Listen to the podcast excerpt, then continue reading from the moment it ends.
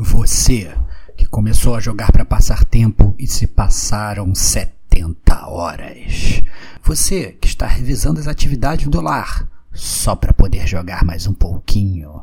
E você que tá cheio de preconceitinho com jogos de carta, esse cast é para você que é gamer como a gente.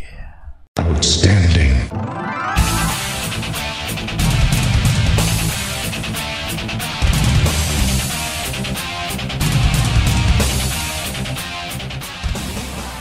Rodrigo Estevão. Prioridades, cara. O que, é prioridade? Final Fantasy, Game of Thrones ou o pináculo a ser destruído? É o pináculo, meu irmão. É o pináculo.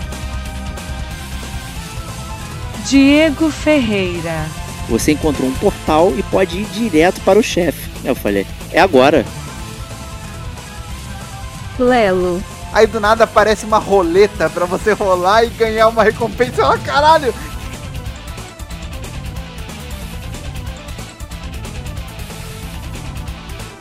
Este é o gamer como a gente.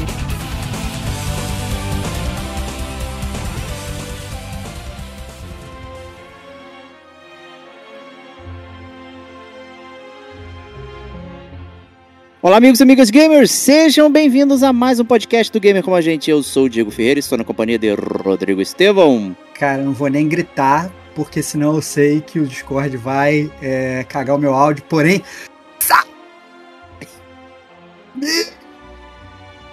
como a gente, sejam bem-vindos. Já cagou tudo. Foda-se, não importa, cara. Os gamers vão entender. Os gamers vão entender, cara, que a minha animação, cara, porque esse vai ser um podcast muito, muito, muito especial, cara. Estou há anos, há anos. anos? Mentira, que... cara. Há anos, pô. A gente tá em 2023, vamos falar sobre isso, cara. Estou há anos querendo gravar o podcast desse jogo e finalmente vai nascer, porra. Temos quórum, abemos quórum, porra. Abemos ah. quórum. Também estamos aqui com o Lelo do Player 1 aí, também que foi viciado recentemente nesse joguito aí. Então seja bem-vindo, meu amigo.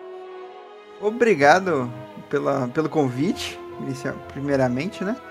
E uma boa noite a todos e Vox, eu não esperava que outro amigo rubro-negro me fudesse dessa ah, forma. a partir para. desse momento. Para, cara. cara eu, eu, eu só fodo quem eu amo, cara. Essa é a verdade. Fica tranquilo. Ah, Olha, né? Por isso carinho. entendi. Porque é o seguinte, estou completamente viciado. Excelente, cara.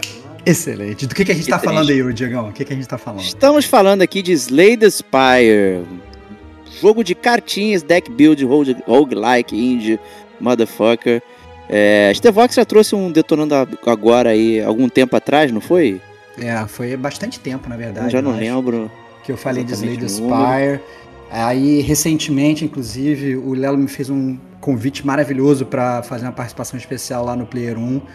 E aí eu falo do jogo que eu tava jogando, e o Slay Spire é um jogo que esse é o problema. Tô sempre jogando, tô jogando há anos, meu irmão. Então. É, ó, é... 2021, hein? 2021. É, é foda. 22 de julho de 2021. Ah lá, isso, ó, isso eu já tava jogando, meu irmão. 2021 é. eu já tava jogando, cara.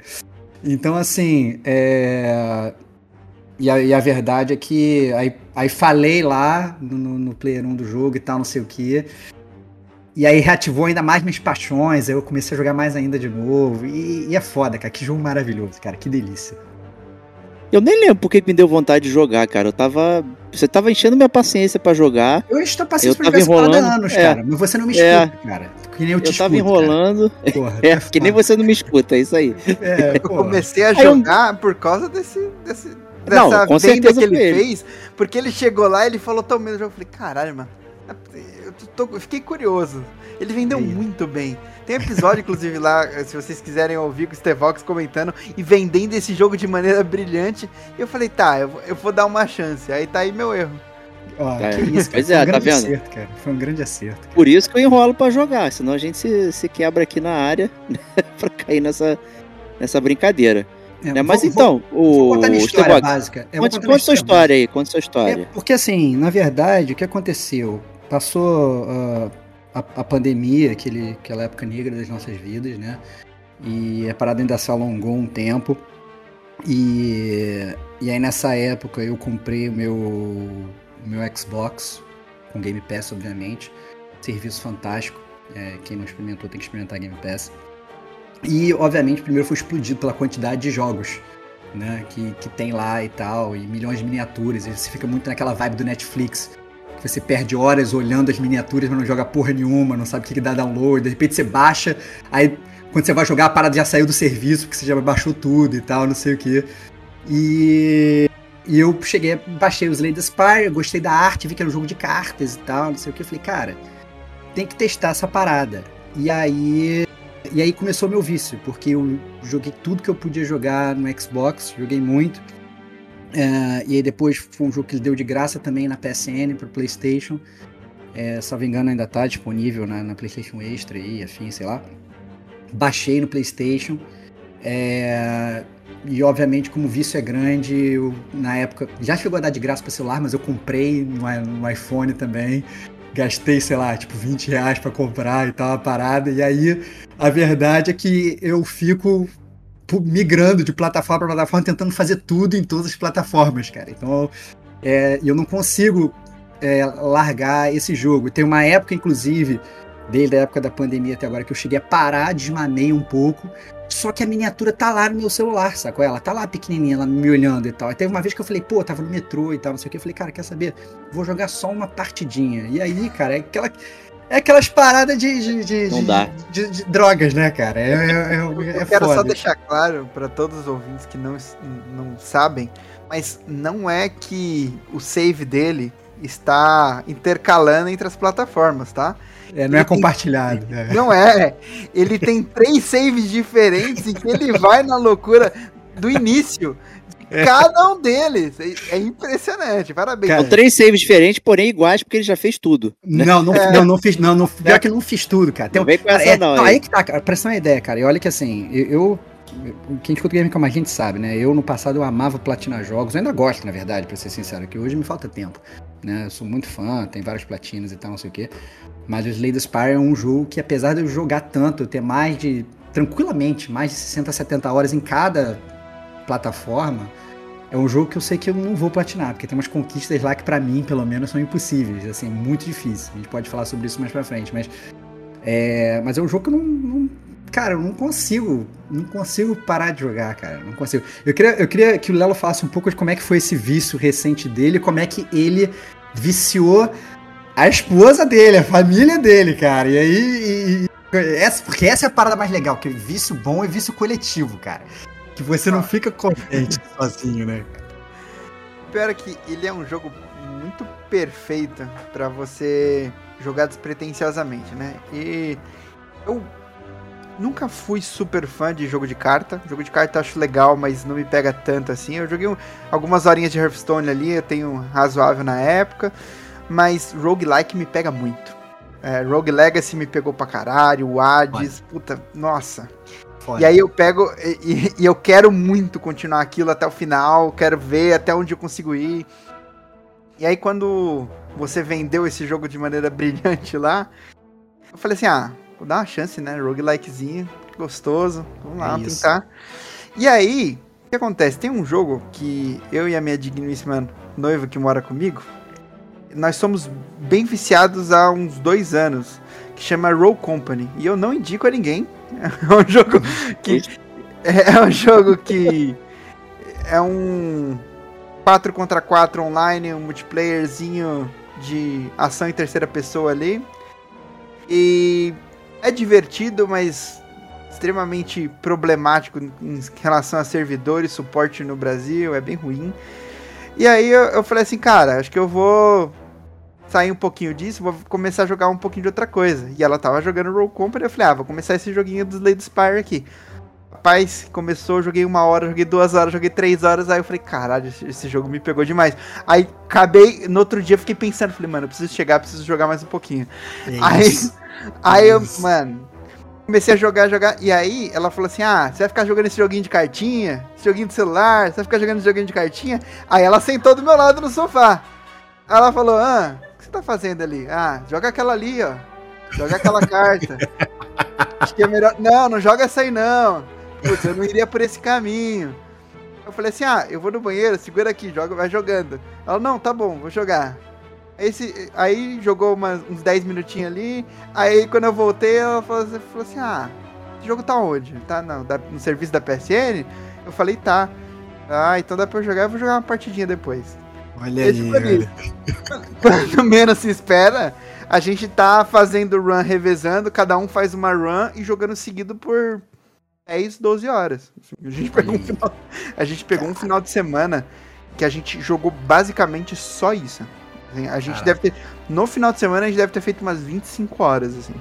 Caraca, meu irmão. Só de Slay the Spire um no, perfil, no seu perfil, vocês ficam alternando perfil. Cada um no perfil, cada um no seu perfil. É, eu jogo no meu perfil, aí, sei lá, termino a minha run, entrego pra ela e vou fazer comida. Aí eu volto. Aí eu, ela terminou a run dela, enquanto eu jogo, ela vai lavar a louça. E a gente foi intercalando isso no final de semana. Tava Caraca. sempre. Um dos dois estava no sofá jogando, enquanto o outro fazia alguma outra coisa. Aí você fala, caralho. E ele é muito viciante. Muito viciante. Porque as runs dele não são curtas, né? Acaba que são. Elas são dinâmicas, mas de, dependendo de como você conseguir, elas. coisa de uma hora. É, é, eu, é aí que tá. Esse para mim é uma das conquistas para mim que é impossível, né? Porque você tem um troféu para zerar o jogo em 20 minutos. Pô, eu vi um speedrun hoje de 5 minutos, o cara. Ah, mas fechando. o cara roubou. É impossível. Não roubou, não. Com, de, com comentário dos devs. Tá lá ah, no, é. no IGN. Eu vou botar é, o link na postagem. Loucura, Aí, caraca, maluco. É muito engraçado. Impossível. Impossível. É muito foda. O cara nem, ele nem vê as cartas que ele vai selecionando, assim, é muito rápido.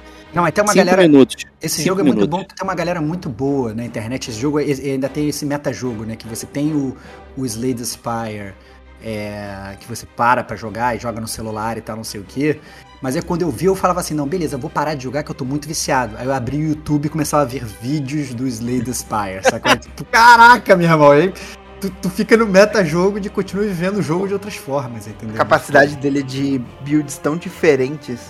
É, é isso, é isso. Tão dinâmicas. Cara, dá uma sobrevida pro jogo muito da hora. Porque é você é, fala muito. assim, tá, eu quero. Eu quero ir agora com outro personagem, ou com o mesmo personagem, eu vou, só que agora eu vou seguir outra linha. Isso. Eu, é, eu tava com com o primeiro personagem, eu falei assim, ah, vou fazer muito barricada e, e, e, colocar com metalizar, eu vou jogar muitas coisas assim, vou manter proteção, e aí eu, eu pegava aquela carta do encontrão, que você dá o, o dano de acordo com a sua defesa. Então, muito meu bom. deck todo ficou baseado em comprar proteção pra caralho com barricada que não vai... Ela não vai saindo, e aí quando eu uhum. ficasse com 90 de proteção, eu pegava o encontrão e atacava. Foda. Pô, é assim, é muito prazeroso saber que você não tem uma resposta certa. Você tem diversas milhões. formas. Você tem milhões, resolver. cara. É isso, né? É, é um puzzle com várias soluções, praticamente. É muito foda. É, e uma você ganha. É, para, cara. e, vo e você, Bas? Quero, quero ouvir de você, cara. Quanto a você. Ah, cara. então, pois é, eu amo jogo de carta, né? Eu acho que eu enrolei um pouco justamente porque eu sabia que ia ficar preso é, nele. E com razão, porque eu acabei ficando preso jogando. Eu tô jogando no Game Pass também. Né? E aí tá rodando, jogo no celular, na cloud, jogo na televisão, jogo no computador. Onde tiver espaço eu tô, tô blocando ele. É... E eu não consigo parar, gente. Eu fico ouvindo podcast, fico vendo vídeo, ponho um picture in picture, fico jogando e tal. Mas tem uns momentos assim que eu fico meio. Cara, tipo bebum jogando assim, fichinha. Cara? Fichinha no, no boteco. Uhum. Eu não tô vendo a carta que eu tô jogando, eu só preciso do prazer de ficar jogando carta. Entendi. Entendeu? Tem umas, tem umas runs assim minhas que são pífias. Demora, sei lá, 15 tá minutos. Sabendo, pior que você já tá sabendo o que, que é a carta só pelo visual, né? Você não precisa é, é, isso, assim, é isso, é, é isso. Cara, é isso. mas assim, eu não quero nem não quero nem ganhar, eu só quero jogar cartas. Eu cheguei no momento que eu fiquei sem sacanagem acho que umas quatro horas ouvindo podcast e jogando carta, mas eu não tava prestando atenção, eu não queria ganhar. Eu não tava prestando atenção no baralho, queria fazer um baralho foda. Não. Mas eu queria ficar drogas, jogando cara. carta. Tá é drogas, é exato. Entendeu? Acho que ele chegou num momento que ele é tão, ele é tão rápido, tão é, não tem meio termo, né? Você pega o teu baralho, vai montando, é fácil de aprender, difícil de masterizar, né? Essa que é a parada. Não tem fuleiragem, né? Tem alguns outros jogos de cartinha que tem bastante coisa, né? Tem um até que eu já falei aqui no Detonando Agora, que é o Griftlands, é. que eu amo de paixão também, só que ele é, é, assim, digamos, ele é robusto porque ele tem opções de carta com história. Então você tem três personagens, cada um tem a sua história, você tem caminhos, você só não, não sai só na mão, você tem que negociar, você usa tudo isso carta, né? Então o jogo ele fica um pouco mais lento, pra hora da, de jogar o baralho, né? Não que isso seja um problema, né? Mas demora a viciar, ficar o vício que nem o Slay the Spy, que assim, é pick and play, cara. Você não. pega e tá jogando e... loucamente e não tem estresse. Griftlands não, você tem que ficar, ler a história, acompanha, toma decisão, vai para lá, vai para cá. Não é um demérito, né? Eu acho que é uma potência do Slay the Spy e a potência do Griftlands também, acho que depende é, do tipo de, de coisa que você gosta é, né, de sou... fazer. Eu sou muito fã de, de jogos de cartas, desde a época do Final Fantasy VIII, lá do Triple Triad, né? Sim, sim, é. Jogo, que era maravilhoso e tal. E, e, geralmente esses jogos de carta, muitas vezes eles começam, às vezes, como jogos dentro de jogos, como é o próprio Gwent, né? Que, que começou no Witcher e tal, e depois saiu o Thronebreaker também, que é excelente. Então, assim, eu, eu sempre. Até, cara, eu, eu, lembro que o tio Diego ele jogava Uno no, no, no, no no videogame também, né? Então, assim. Jogo... Ainda jogo, hein? Olha aí, olha aí. Então, Uno é o jogo da família aqui. É, Nós três, a gente, cada um fica no celular aqui, olha jogando aí. Uno, partidinhas internacionais aí, ganhando dinheiro. Olha aí. É... e, e, teve até um outro também de carta que eu já falei aqui no Gamer Como a Gente também. Olha aí, esse é bom também, cara. Quando você tiver, achar que você tá, tá, você tá desviciando do Slay the Spire. Não, não vai nesse não, cara. Tu já vai nesse outro aqui, esse outro, cara, é bom também, cara. É eu não vou, não vou falar que ele é bom que nem o Slay the Spire, mas ele é igualmente bom, cara. É, é, que é o Ring of Pain, que é outro também que eu peguei na Game Pass. É, e ele, só que o estilo dele é um pouco diferente, assim, você joga as cartas, você vai é, é, uma mecânica de círculo, assim. Você tá como se fosse um anel e você escolhe sempre você vai pra carta da direita ou pra carta da esquerda e tal. Nossa, muito bem, muito bem bolado também o Ring of Pain. Mas eu, eu, eu, admito com certeza assim, que o jogo de carta mais viciante que eu já joguei de longe é, é o Slay the. É um jogo que para mim é muito difícil desmamar. Muito, pra muito mim, complicado. ele tem uma vantagem em comparação a outros jogos de cartas. Que primeiro que ele é muito rápido a curva de aprendizagem. É, uhum. Você, com 10 minutos assistindo, você já está entendendo qual que é a dinâmica que você tem que fazer. Ele tem um conceito muito simples, só que dentro desse conceito simples, ele vai te mostrando muito mais camadas e deixando cada vez mais estratégico o que você vai fazer. Isso. Então, inicialmente, ele, ele tem um, um é muito mais amigável para uhum. você. Então, quando você entra nele, você fala, pô, já tô entendendo, acho que eu tô pegando jeito aqui. E aí você vai entrando num buraco muito mais complexo. Normalmente eu me afasto de outros jogos de carta porque eu sinto que eu preciso dedicar muito tempo para começar a compreender e ter um, um, feedback positivo de tipo, tá, agora essa estratégia faz sentido, ou senão, ah, agora minha, meu deck tá ficando bom. Slay Spire, todo, a cada 20 minutos, meia hora que você tiver uma run ali, você vai estar com um deck muito bom, construído de um jeito, para onde você levou ele. E, e, você ter esse, esse final, às vezes, frustrante, que deixa o Diego puto, eu puto. É. a gente quer tacar o controle na TV. Por um segundo você pensa assim, nossa, eu quero desligar. Aí por um outro você pensa, eu acho que eu consigo na próxima. Mais uma, é, é isso, claro. É isso, mais minha. Mais, mais um minha, mais é, um minha. Eu acho que, que o Léo definiu muito bem, porque assim, ele é realmente ele é um jogo muito fácil de você pegar e aprender. Você entende a lógica fácil, né? A gente vai falar do gameplay, como é que você joga o jogo um pouco mais pra frente. Mas assim, você entende fácil, muito fácil de compreender. Mas como tem essas camadas, é engraçado. Quando você passa essa primeira camada, você fala, porra, eu tinha entendido, mas agora eu tô entendendo melhor. Uhum. E aí, aí, você, aí quando você passa outra camada, nossa, eu tô entendendo mais ainda. Nossa, eu tô entendendo mais ainda. E cada vez você tá entendendo mais, cara. E você. Só que, só que quando você tava na primeira camada, você já achava que você tinha entendido tudo. Essa é que é a parada foda, né? Então, porra, você tá sempre se superando a sua própria escada de conhecimento. Você tá escalando, ó, o metajogo, você tá escalando a sua própria Spire. Isso é torna ele player, muito né? mais interessante, né? Porque acaba que é. ele não fica sempre. Nunca vai ser a mesma run. É Nunca isso. vai ser monótono. É isso. É, é sempre você vai ter uma nova estratégia para aprender, uma nova carta, um novo jeito, uma, algo que você vai ter que se adaptar e descobrir que deu certo, ou, ou descobrir que você cagou completamente a sua run. Então, esse dinamismo, ele, ele traz uma, uma novidade constantemente, mesmo quando você tá com 30, 40 horas de jogo. É impressionante. É. É, é o... um jogo que, que parece novo depois de tantas horas. É, é absurdo. É absurdo, é absurdo, é absurdo. O, se me permite aqui, inclusive, recomendações, né? Já que também é bom aproveitar esse pequeno momento. Não que, que eles superem o, o Slay the Spire, mas são bons passatempos. Aí eu peguei na época no, no Android, no Google Play Pass, né, que é o Meteor Fall, que é um que é bem bacana de, de carta também, para você montar o deck, super divertido, tem, tem classes com personagens diferentes, desafios diários, é muito maneiro. É, tem o Night of the Full Moon, que é da Chapeuzinho Vermelho. Você escolhe a classe da Chapeuzinho Vermelho, ela tá caçando o lobo por aí, você joga as cartinhas também. E tem um brasileiro que eu tô jogando já tem alguns meses, né? Até esqueci de comentar, Estevão, que chama Takap, né? E, e ele é bem interessante também, porque ele usa os inimigos como grid, então você tem é, posicionamento de inimigo e as cartas não, não atingem certos inimigos dependendo do que está no seu deck, né? Né? E tem e assim totalmente baseado no folclore brasileiro e tal.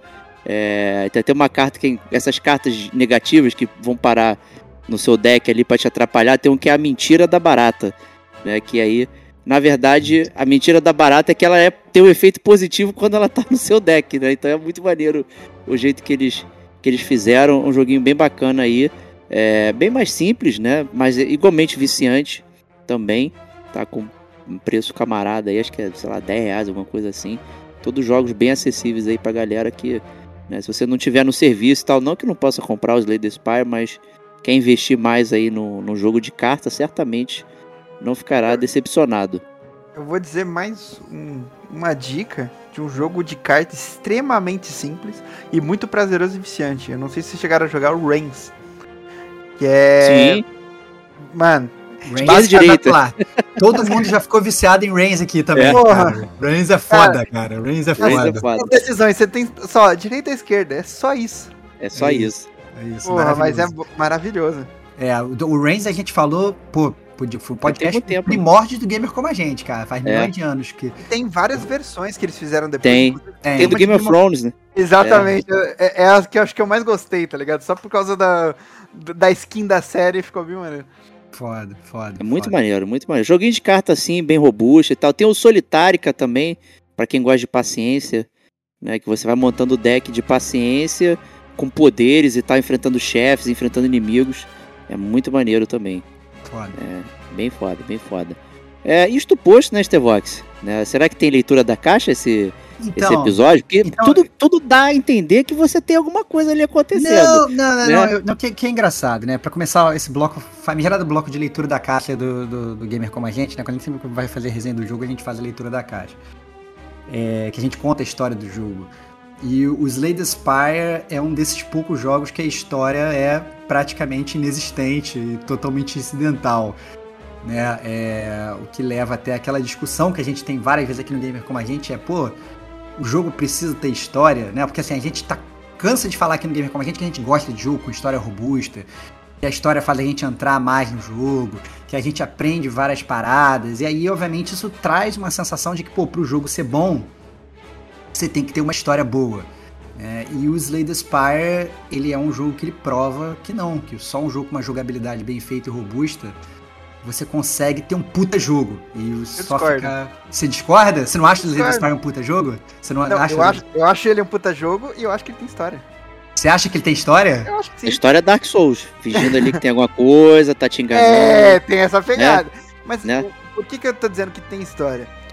No fundo, quando você vai passando pelas fases e nos acontecimentos, existe algumas estruturas narrativas que ele utiliza a brincar com o avanço ou com a sua jornada para dentro de uma dungeon ou, ou até com uma estrutura é, de jogo tradicional do que a gente tem, por exemplo, em relação a mercador, em relação a, a é, luta contra o inimigo diretamente, ao perfil de chefe. Eu acho que ele faz algumas brincadeiras com isso. Inclusive, parte do charme que ele ganha, ele ter esse visual dos personagens, eles falando algumas coisas, porque eu sinto que a gente perderia muito sem aquela parte, sim, a, a, essa parte narrativa muito simples e básica, mas com, que faz com que na hora que a gente entre no vendedor, ele tá lá sentadinho, olhando para olhando Verdade. entre aspas pra gente, e a forma como o ladrão, ele, ele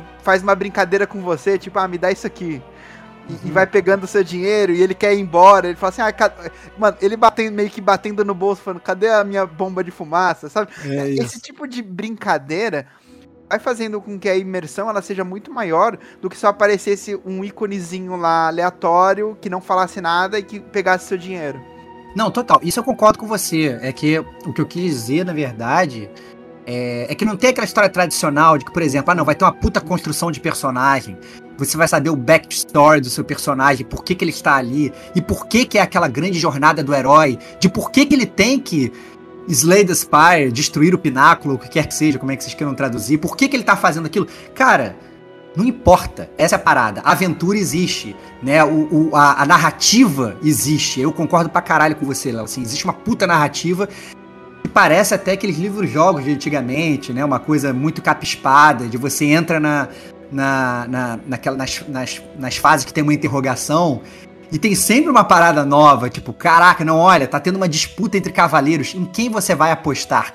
Caraca, brother, tipo, que parada é essa, saco? É, eu, a primeira é... vez que você se deparar com alguma coisa nova nesse ponto de interrogação é, é. muito foda. É muito Porque foda. Você acha que, sei lá, eu já joguei 15 horas do jogo, não vai aparecer mais nada nesse ponto de interrogação que eu não tenha visto. Aí do é. nada aparece uma roleta para você rolar e ganhar uma recompensa. Olha, caralho! Foda! Tá foda! Silvio um Santos, jogo de memória, do nada você fala, mano, o que tá é, acontecendo? Mano, o primeiro jogo de memória, daqui, a primeira vez que apareceu para mim, eu apertei as duas primeiras cartas foram duas maldições. É isso nossa, nossa, cara. Foi instantâneo, eu falei, caralho, por que, que eu tô aqui? É só, é só coisa ruim. Foda, foda, foda. Cara, cara, é muito, é muito gostoso, assim. E eu entendo é, é, muito o que você tá falando. Não é porque o jogo não tem uma história tradicional que, que ele não tem uma narrativa, que ele não tem uma forma de te pegar, que ele não tem uma forma de contar a história através das próprias cartas. Né? Então ele acaba fugindo muito, por exemplo, do que é o próprio Griftlands, que o, que o Diego falou, que ele tem uma história robusta de cada personagem e tal, não sei o que, tem o início, meio e fim. Mas ao mesmo tempo, não quer dizer que é um jogo vazio, que você está simplesmente, sei lá, jogando Uno, onde são números e cores. Não é isso. Sim. Né? Não é isso. Né? Então ele tem uma ambientação, ele tem um mundo, ele tem um universo. É por isso que a gente não pode pular nunca esse, esse, esse bloco de, de, de, leitura da caixa que a gente brinca aqui no Gamer com a gente. Porque a verdade é que ele tem. Ele tem uma, uma, uma, uma um arcabouço por trás que, que constrói o jogo do jeito que ele é, né, Bate? É isso aí. É. E aí você fica curioso, todas essas coisas que o, que o Lelo falou da interrogação, né? Pô, quem é aquela baleia, né, que aparece ali no início, né? Aí ela é mencionada em algumas interrogações e tudo mais, você fica curioso e tal. Acho que tudo isso é uma, uma isca, eu diria, para você ficar voltando cada vez mais ali no, no trajeto, tentar subir todas as vezes o pináculo ali e não, não ser bem sucedido. Né? E você fica tentando né, é, descobrir tudo que está faltando. Será que eu uma, tem alguma coisa que eu não vi? Será que é, tem alguma interrogação que vai me dar um, um, um lampejo de tudo que está acontecendo? Né? Porque até o, o, quando você escolhe o personagem, né? Você tem ali um, um arremedo também de, de, é, de proposta para cada um, né? Pô, o, o Ironclad, né? Vendeu a alma para não sei o que e tal, pois sabe? Aí tu fica assim, a observadora chegou para chegar no pináculo e saber o que está acontecendo, e tu fica, caralho, o que esses caras estão fazendo? Né? Eles estão jogando carta, gente, é isso. Eles estão viciados em subir aquilo eternamente. Né? E, e, aí você fica curioso até né, com o progredir do, do, do jogo, a estrutura, estruturalmente falando, é, e como essas coisas se amarram, né? Eu acho que vai, você fica muito curioso. Não é que as coisas são resolvidas, mas eu acho que precisa disso. Sabe? Eu acho que o jogo fica melhor por ter essas coisas e não ser só uma questão de número. Podia ser só baralho, né? Tipo, você vai jogar Magic, foda-se, né? Quando você joga Magic físico, é você e outra pessoa ali sacaneando uma outra e tal que se dane ali, o terreno, não sei o que, tanto faz, né? A, a, regra funciona. Mas aqui, além da regra, tem esse charme é, do pináculo, acho que isso engrandece o jogo muito mais. Não precisa de história, né? Mas precisa disso. É isso. Os mistérios vão deixando a gente curioso real, né? Porque. É muito. Ele vai tendo algumas informações sobre o personagem, sobre o universo, às vezes e a direção de arte é impecável desse jogo. Muito, pra caralho. É, Porra, é muito bom, mano. É, é, tem hora que é, ou eu tô jogando ou ela tá jogando e eu, eu paro só observando a arte do fundo Do fundo dos do, do cenários. É. Caraca, meu irmão. do caralho. Do caralho. Incrível. Caralho. Primeira vez que a, a Nine me apontou, ela falou assim: Olha aquilo ali, tem um D20 lá no fundo. Eu falei: Não acredito. Eu falei: Caralho, que bagulho foda. Foda. E, a gente tá cantarolando a música do Slade Spire pela casa. A, a música é muito foda também, cara. É sensacional. Nossa, o... é muito empolgante. E tem que considerar, ó, o Slade Spy é um jogo de 2017, né? Quando ele Isso. saiu no é, Early Access. Early Access, né? É. E, né? Foi, e aí o, lançamento final, mas saiu o lançamento final dele foi em 2019, ou seja, é um jogo relativamente antigo e, cara, funciona assim, redondo, maluco, não tem nada. Eu tava vendo as cartas do, do Early Access e tal, era engraçado porque tinha uns esboços, né? Tipo, a carta tava tá escrito e tá, né, porra. De, depois que você zera o jogo, eu tenho certeza que vocês vão zerar, que nem eu. Não, não vou zerar, parei já. Vamos zerar, não, vamos zerar, vamos zerar. Depois que você zera, você desbloqueia a arte original Pô. todas as cartas, só que você tem que zerar com todos os personagens. Ah, não. É, é lindo, então cara. nunca mais, nunca será É lindo, feito. cara. É lindo, cara. Os quatro, cara. Os quatro. É doido, cara.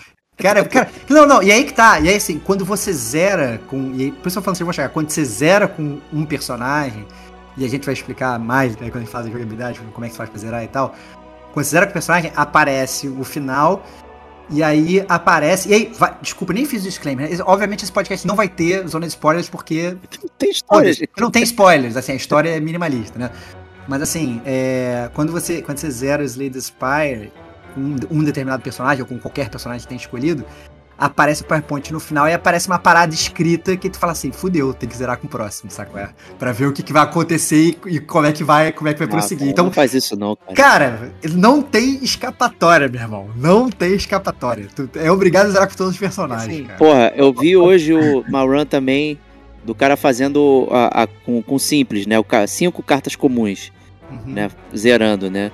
E aí tinha um comentário no vídeo que era o cara, gente, eu testei, eu tentei 100 horas de jogo, eu só tive uma vitória. Esse cara em 20 minutos com cinco cartas. Mas é prática, cara. É ah, prática. não, cara, vai pra é merda, cara. Gente, vamos, vamos falar de estratégia, vamos falar de estratégia, mas é prática. A gente fala mais sobre isso, a gente fala mais sobre isso. Mas fala aí, O cara, coitado, cara, 100 horas, ele só terminou uma vez, cara. Uma vez. E assim você obviamente que eu já sabia, né, que teria que zerar com todos e para liberar mais parte do jogo. Eu, eu, já tinha essa informação. Mas colocando como quem não sabia, a primeira vez que você zera, assiste os créditos e no finalzinho aparece só os três símbolos, aí acendendo um deles, aí você fala, caralho. É isso, cara. Acontecendo. É lindo, meu irmão. É lindo, Pô, é lindo. Você fica com aquela pulga atrás dele, tipo, Tá, agora eu quero ver o que acontece se eu acender os outros. É isso, é isso. É lindo, cara. É lindo. E vai lindo. te levando direitinho. É... E aproveitando isso então, Estevox, acho que a gente Vamos. pode já ingressar na jogabilidade, né? Falar Vamos, aí. finalmente, cara. Vamos é, falar, cara. Pronto. Vamos falar. É, Vamos chega de conversinha. É, então assim, a gente tá falando de personagens e tal, então su suspeito que os personagens representem as cartas que você tem a seu dispor, o deck, né, de, de batalha ali, que cada um funcione de uma forma diferente, é isso mesmo? É isso mesmo, cara. Então, assim, você tem, na verdade, no jogo. É, na versão inicial do jogo foi lançada lá em 2019, você tinha três personagens. E aí depois saiu um DLC gratuito que adicionou inclusive um quarto personagem. Né? Então, você, no final das contas, você tem quatro personagens para jogar. E cada um deles tem é, um deck único. Né? E aqui, obviamente, vai ter já uma discrepância eu falando aqui, porque eu sempre joguei o jogo em inglês eu sei que, por exemplo, o Lelo joga em português. Acho eu que também. o Diego joga em português também, então vai ser bom que a gente vai meio que traduzir. Então o jogo tem, inclusive, tem em português, vocês podem jogar a qualquer momento, né? Mas, salvo engano, você tem em inglês, né? Você tem o Ironclad, que é o primeiro personagem, que é o Rígido, talvez, né? Rígido, isso. Rígido. Você tem o segundo personagem, que é a, a Silent One, a Silenciosa, que é. Como é que é? Sorrateira. Sorrateira, sorrateira. Você tem o Defect, que é o Defeituoso. Que é o e você tem a Watcher, que é a observadora. Observadora, é. Você tem a observadora, né? Então você tem esses quatro personagens. Cada um deles tem um deck, tem um deck único para você jogar. Mas quando você começa a jogar o jogo, e aí já começa essa curva de aprendizado que, que o Léo tá falando, né? Você nem tem acesso a todo o deck do personagem. Né, cara? Então você é, começa a jogar o, o jogo, quanto mais você joga, mais você vai liberando cartas novas para sua próxima run. Né? E você vai liberando também relíquias, que a gente vai falar mais adiante, que inclusive são usadas por todos os personagens. Então é por isso que o jogo até estimula você jogar com outros personagens. Porque às vezes, por exemplo, sei lá, o Lelo nunca jogou com a observadora, mas se bobear quando ele fizer três runs com ela, ele vai dropar uma relíquia lá que ele vai poder usar com outro personagem dele e vai poder bombar também, né? Então é, é, ele estimula muito que você sempre use todos os personagens e vá sempre desbloqueando o deck de cada um e é, itens para você usar em todas as runs. Deixa eu abrir um parênteses aqui sobre o. o... Desculpa, Léo, te interromper. Que o Stevox falou de português e tá. A primeira parada assim. Eu fui jogar o jogo, tava em português, aí apareceu o pássaro com C cedilha, né? Aí eu falei, porra, Stevox, que jogo merda. O português já veio zoado, cara, não é possível. Tá de sacanagem, maluco. Tem o Vorme né? Não é o verme, é o vorme e tal. Eu, não é possível, cara. Eu Stevox, não, cara. No original, os nomes estão zoados. É. Então eles traduziram também de uma forma zoada. Então o é. Bird é com Y. Bird é né? é com Y. Com Y, aí o pássaro com C cedilha pra imitar essa brincadeira. Que é maravilhoso. Porra,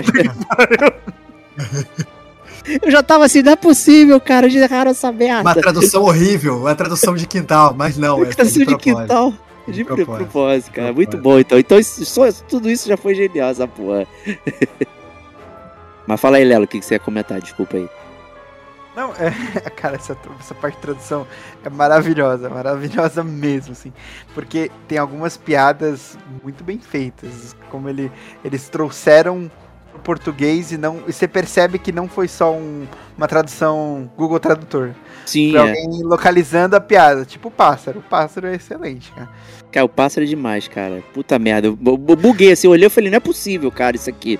Um jogo desse, né, nessa altura do campeonato, o cara escrevendo pássaro com cedilha, mano. Não dá, meu. Vou parar essa merda, né? Então, é, e, aí voltando pro jogo, né? Como é que funciona o jogo? Então, você começou o jogo, você escolheu um dos seus personagens, você vai iniciar a sua jornada.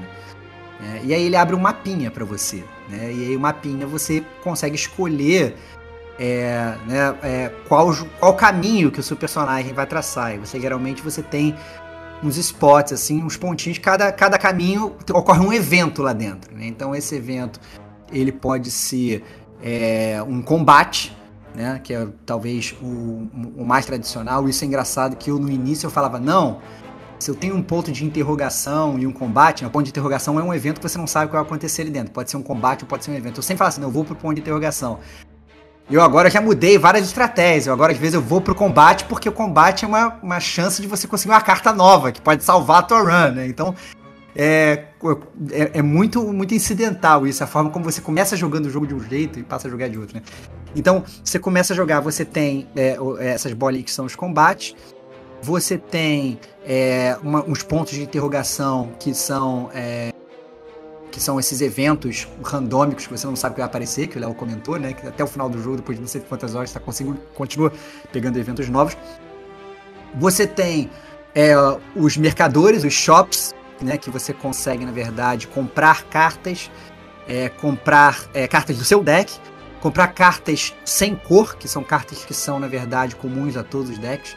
Você consegue comprar relíquias, que são itens que você leva para sua jornada é, e você consegue, inclusive, vender cartas, porque aí tá a grande, a grande sacada do jogo, né? Você consegue também diminuir o seu deck. Né? Vender cartas não, é.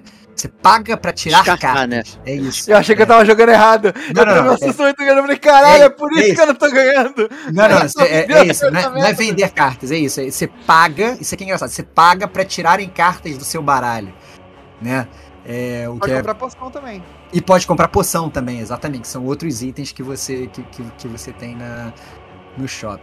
E você tem as fogueiras também, né? Então as fogueiras, elas são os itens, aquele item, um breve, breve momento de descanso, né? Onde você consegue é, recuperar a vida do seu personagem é, ou evoluir uma das suas cartas. Entre outras coisas, podem ocorrer na fogueira caso você desbloqueie certas coisas, né?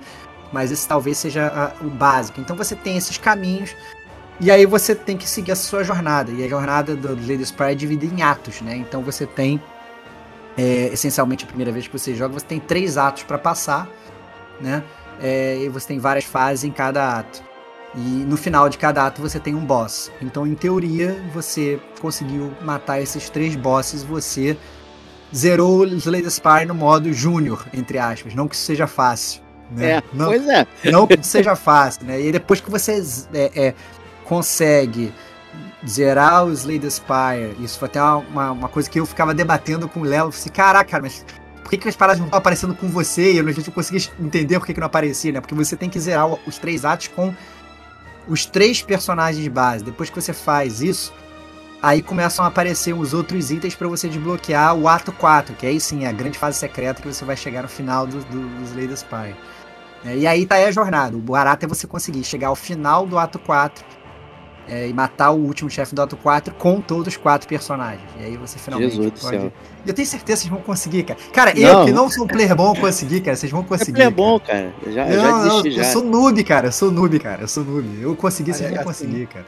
Eu, eu, eu, eu fiz uma build eu tava olhando e falando, cara, essa build tá maravilhosa, tá perfeita. Eu passei dos três atos bonitos, assim. Eu falei, cara, é agora. Chegou meu momento.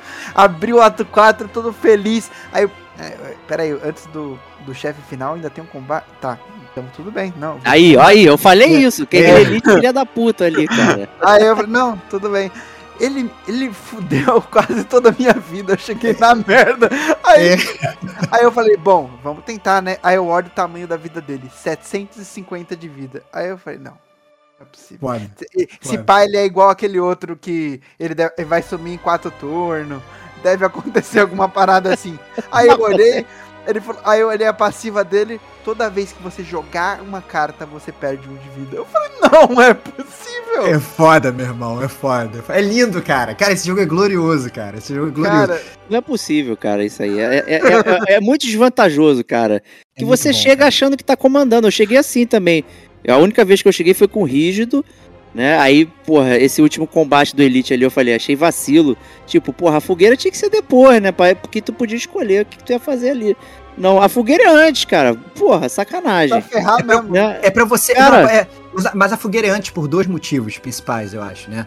É, então, assim, como eu falei, na, na, na, fogueira você tem a opção de você é, evoluir o seu personagem ou descansar para recuperar a vida, né? É, então, assim, você evoluir uma carta pré-jornada final, é, eu acho que é fundamental. Às vezes tem aquela carta que você tá com ela há um tempo e você não, não evoluindo. Que na verdade você nem vai descansar, porque como você ganhou do ato 3, você já vem com a vida cheia. Depende, depende. Ah, mas não é no Ascensão Depende. que você tem que recuperar. É isso. Né? Porque depois você, você já desbloqueou o Ascensão, olha, que você não jogou. O Ascensão, ele faz o jogo ficar ainda mais difícil. Né? Obviamente, é, é tudo que a gente quer. obviamente eu só quer. recomendo. É, porque é, era exatamente isso que eu tava pensando, que ele precisava ficar mais difícil. É, não, não, não, porque o que acontece? O Ascensão, depois que você zera o jogo, os três atos, na verdade, você desbloqueia o modo Ascensão, que ele coloca, na verdade, coisas negativas ocorrendo na sua run. Então, por exemplo, aparecem mais elites. Né? Ele, o, o, logo no início do Ascensão, a salvo engano, é o primeiro nível do Ascensão, você começa já com uma maldição no seu baralho. E ela fica no teu baralho e tal, não sei o que. E aí você. É, é, só que. E aí tem um dos níveis. E é, obviamente esses, esses pontos negativos eles são cumulativos. Cada, cada, cada level que você avança do ascensão, você ganha uma, um perk negativo. E tem um perk negativo que é você, ao passar de um boss, você não recupera totalmente a sua vida. Entendeu? Então, é, pode tranquilamente ocorrer de você chegar passar do ato 3 na merda e você precisa descansar ali, porque senão você não vai conseguir matar o ato 4, entendeu? Sacanagem, isso é vacilo. Então, então existe essa possibilidade ainda, né? De você não conseguir recuperar. Mas fica tranquilo, cara. Eu, eu, eu eu não te cobro ascensão, cara. Eu te cobro. Isso eu vou te cobrar até o final da sua vida, cara. Os quatro atos com os quatro personagens. Isso tem que fazer. Me cobra o Lelo, não me cobra, não, cara. Você também, seu canalha. Pô, cara, eu, eu cheguei. uma vez, eu já. É, é, pra mim, eu tô sentindo que assim, na hora que eu consegui uma vez botar o total no ato 4, é fechar o aplicativo excluir. Não vai. porque vai aparecer um PowerPoint lá do final, você falar, fudeu, tem que jogar, tem que jogar o próximo, cara. Tô te falando, confia, cara. Vai ser foda. Cara, não é possível, cara. Porque, porra, maluco, eu cheguei várias vezes no final do ato 3 ali, 100%, tudo bonito, deck. E acontece alguma coisa que ele te quebra e acabou, maluco. E eu tava, nesse corrigido, eu tava com com deck focado em força. Cara, que eu tava com força 50, dando um pancadão e destruindo os inimigos assim, ó. Pô, humilhei lá aquele, aquele cara que fica de cócora lá e curvado lá. Esqueci o nome dele. Que, que parece um urubuzinho azul. Hã? Pela saco do cara. Aquele que revive, tu mata ele, ele volta. Ah, sei, sei, sei. Esqueci sei, o nome dele. Pô, filha da puta, humilhei ele, mano. Nem me acertou. Foi, foi, agora vai, agora eu vou terminar essa merda. Acabou, meu coração vai, vai explodir. Aí quando eu vi esses inimigos elite ali, já fui com 30 de HP pro coração. Já era, maluco. Não tinha, não tinha como. Minha build morreu. Build. É, não, mas é que tá. É, e... Começava com quatro cartas inatas, que eram zero, e todas elas davam mais de 20 de dano. Eu falei, mano, é agora.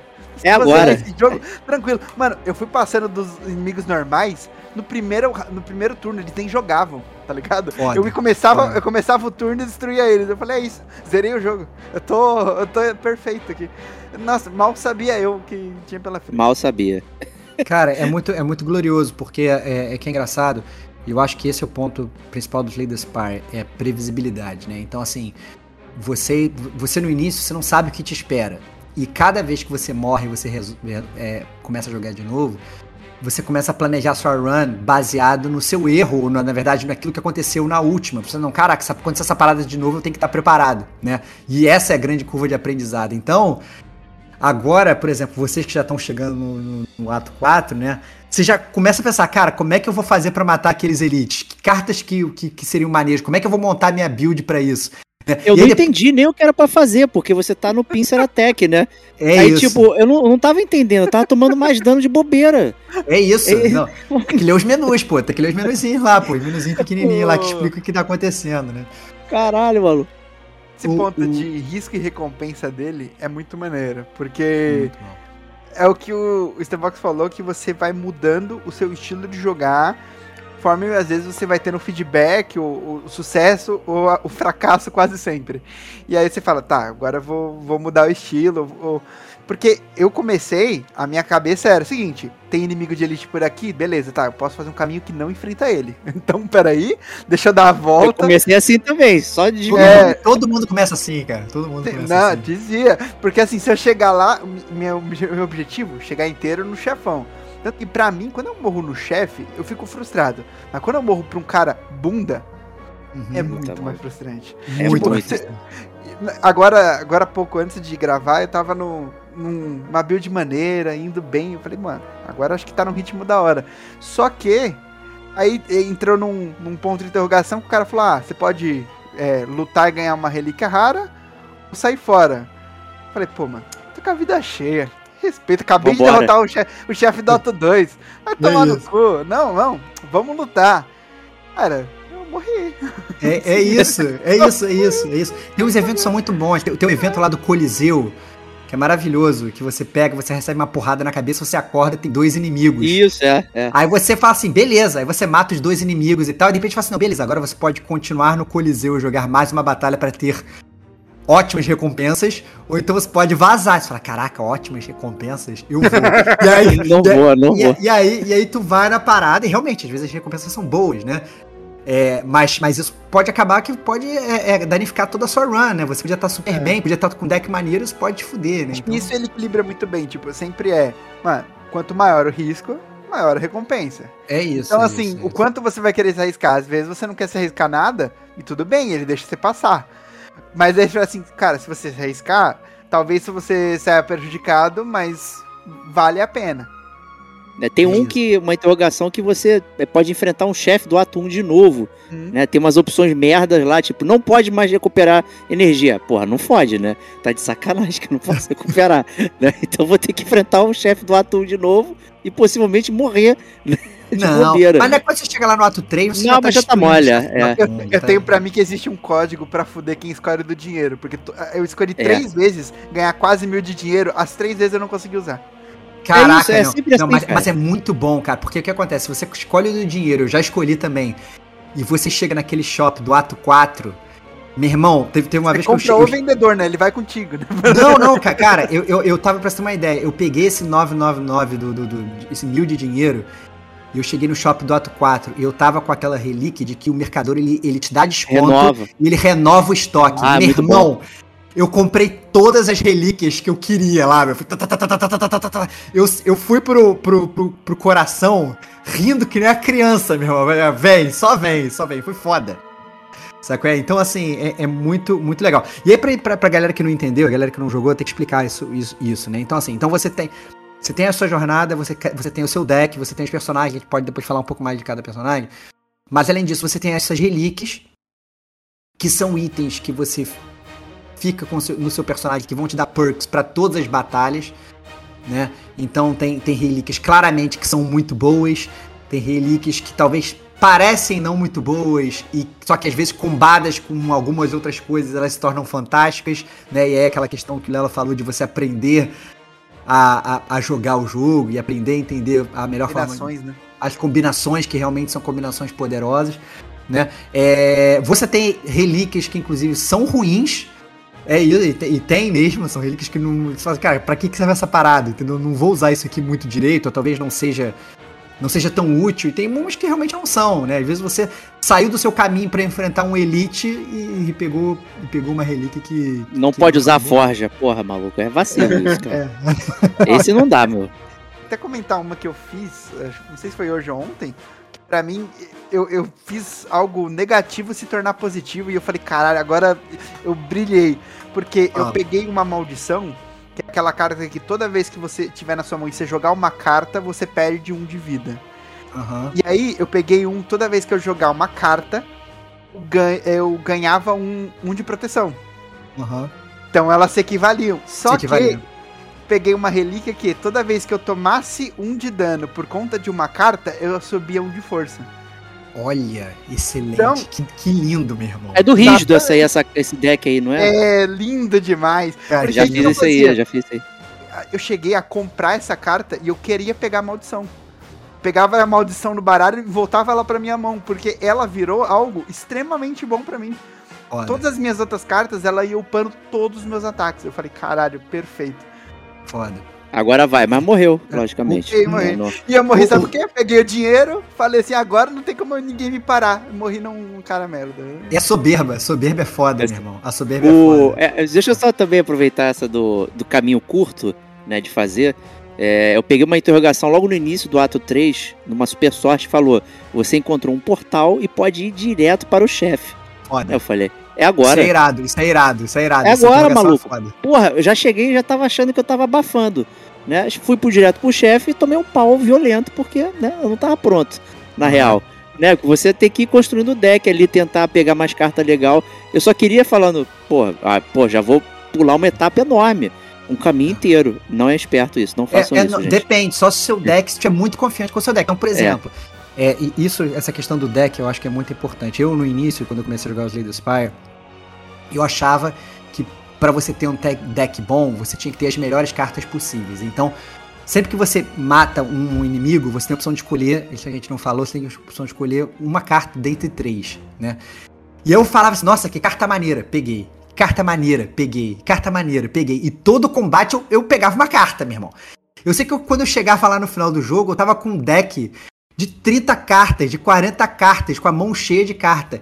E aí aquele negócio, mas aí você quer que chegue aquela carta específica, e cadê? Porque você só, só compra 5 cartas por turno, e a, a, carta que eu queria não vinha. E se você dá um azar de você estar tá com o deck grande, você vai ter que praticamente ficar desesperado esperando aquela tua carta chegar, né? E aí foi que eu, depois de um tempo, minha curva de aprendizado me ensinou, não, que menos é mais. Às vezes vale a pena você cara, foda-se, eu não vou pegar carta, carta nenhuma, entendeu? Eu vou pegar pouquíssimas cartas, porque você consegue, até as cartas iniciais, por mais simples que elas possam parecer, se elas estão bem combadas, elas são super poderosas. E, e, e ganha uma previsibilidade é, muito boa. Eu, inclusive, uma. Também dia... pelo seu controle. Porque eu, eu fazer isso é, é, como sentir que eu estou num rodízio e o cara passou, você não quer mesmo um pedaço? Eu é. olho e falo, caralho, atum com mussarela, por que, que eu não vou pegar? Sabe? Olha. Pô, tem três opções de pizza ali, você vai falar assim, não, não. Obrigado. Não, obrigado. Tô tranquilo, eu vou ficar na água aqui. Caraca. É muita coragem. Parabéns. Não, é porque assim, isso assim, muitas vezes nesse jogo menos é mais. Tem um evento que é muito bom que ele fala assim, cara, o que, que você quer? Você quer fazer upgrade em todos os seus ataques e defesas?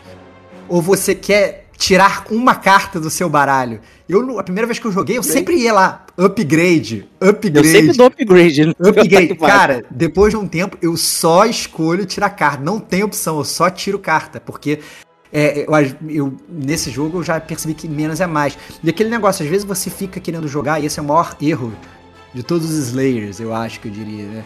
É, é, é você querer, na verdade, começar uma run já querendo montar um determinado deck, né? Fala assim, pô, na minha última run eu tirei aquela carta e foi maravilhosa. Então agora, para essa run ser maravilhosa, eu tenho que tirar essa mesma carta. E aí você começa meio que selecionar as cartas já torcendo para cair aquela carta que caiu na tua última run e ela pode não cair. E aí você, e aí que você se ferra, entendeu? Então você tem que literalmente, minha sugestão é que você comece sempre o, o jogo totalmente aberto para uma nova experiência, né? E tentar fazer com que o seu deck seja mais eficiente, porque é isso, você vai é, é, é, se você sabe, se você tem um deck curto, você num, em uma mão, né, que joga em turnos, cada cinco cartas que você compra, se você só tem, por exemplo, um deck de, de 10 cartas, você já sabe que na próxima mão você já sabe exatamente as cartas que vão vir. Então você já sabe, pô, será que eu vou defender? Será que eu vou atacar? Nossa, eu tenho, vou ter um puta ataque no próximo turno porque eu já sei qual é a carta que eu vou puxar, ou não, etc. Não, meu próximo turno só vai vir carta de defesa, então, caraca, eu tenho que dar dano agora e tal. E aí você consegue é, é, é, ter esse nível de previsibilidade, né? E unindo isso aos combos que você consegue fazer, que você descobre, então, tipo, o Lelo falou desse combo é, maravilhoso aí do, do, do, do, HP que você tira, ao mesmo tempo aumentava a sua força. Né? Eu tava outro dia explicando para ele de um combo que tem também que é com rígido, que é você pegar uma carta Corruption, que é corrupção, eu acho, eu não sei como é que é, foi, como é que foi traduzida, com um que ela na verdade, sempre que você joga uma habilidade, ela some com aquela habilidade, ela dá exausto, né? Ela, ela exausta aquela aquela aquela aquela carta. É, e aí se você combar isso com uma relíquia, que cada vez que você exausta uma carta, ele te dá uma carta nova, né? É, você simplesmente fica jogando cartas infinitamente, porque as cartas de habilidade elas têm custo zero. Com, depois que você joga Corruption, ela some e você recebe uma carta nova. E se ela for uma carta de habilidade, você joga ela de novo, ela exausta custo zero e você recebe uma outra carta. E você vira uma máquina de jogar cartas, né? É, humilhando seus Esse oponentes. é o jogo, né? Máquina de jogar cartas. Você vira uma máquina de jogar cartas. E ainda assim, é 99% de chance de vitória né? Não é 100%, por quê? Como o Léo falou, ele chegou lá no coração, cada carta que você joga, o cara te dá um dano de vida. Então, porra, será que você jogar tantas cartas assim? É, é pois é. É uma solução? Você tem os inimigos, tem um, um chefe do ato 3 que, pô, a cada 12 cartas ele obrigatoriamente encerra teu turno. Caraca, fala, caralho, meu irmão. Então imagina, você não pode jogar tantas cartas. Então, assim, tem um. Você traz uma dinâmica quando você tá enfrentando ele que é tipo, pô, eu vou jogar cartas a menos agora para eu conseguir jogar no próximo turno, porque senão eu vou ficar só com uma carta para poder jogar no próximo turno. É isso, é isso. É, é nossa, você, você tem, que, fazer... ficar pensando quando, como que você vai encerrar o teu turno daqui a dois turnos, sei lá, foda-se, né? O que eu não esperava é o quanto esse jogo é estratégico. Muito. Porque você precisa tem estratégia de qual personagem você vai pegar, aí depois estratégia de quais cartas você vai escolhendo por recompensa toda vez que você for pegar qual relíquia que você vai escolher de recompensa quando você tiver oportunidade, qual poção que você vai preferir, qual caminho que você vai seguir, qual quem você vai desviar, quem não. Inclusive, dentro do, da batalha, você vai ter a escolha de como gastar sua mana em cada uma das. Mano, um nível de complexidade e de opções inacreditável. Mas ao mesmo tempo, essa aquela parada que você falou no início do cast, assim, é um nível de complexidade, só que ele não é complexo. Você é entende é exatamente. É muito amigável. Você entende o que você tem que fazer ali, né? E, e é aquele negócio das camadas que você falou, assim, o jogo é uma grande cebola. Né? Então você pega, você vai tirando aquelas camadas e você vai e você vai aprendendo, porque assim, o jogo é básico, você tem um HP, o inimigo tem um HP, você tem que tirar o HP dele. Você joga uma carta, ela ou vai tirar HP do inimigo ou ela vai te defender. E é isso, meu irmão, entendeu? Não tem não tem muito erro, é muito Pô, ainda bem que você me contou agora, cara. Pô, que tava foda de ganhar. Eu tô te falando, é, cara. Pô, é obrigado, simples. cara. É, é Ajudou muito. É simples, Pô, cara. Esse negócio de combo, o, por exemplo, o meu preferido, que eu fico sempre torcendo é do, do defect, né? O defeituoso. Que é quando você toma um dano, você dá o. o solta um relâmpago. Né, uhum. para cada dano que tu toma. Né? Aí eu tava, cara, eu tava lindo. Eu tava com, com mais foco, eu tava, sei lá, 10 de foco. Tinha pego três cartas de foco. Aí eu tava com sete orbes. E o cara me encostava e os orbes todos girando. Blá, blá, blá, blá, blá, blá. Pergunta se eu zerei. Não. Não adianta, cara. Caralho, maluco, é impossível, cara. Tá de sacanagem. eu tava com um deck de 35 cartas. É isso, que era a minha média. Erro, 35 erro, cartas. Eu montei essa parada e falei, fodeu. Porque eu tinha aquela carta de loop, toda vez que o turno reiniciava, ele passava inteiro de novo. Era maravilha. O o negócio tava uma metralhadora de, de trovão. Só que chegou um momento que eu não tinha mais defesa. E aí me queimou também, Olha. de novo. No, no, no, ato 3. Sempre no ato 3, cara.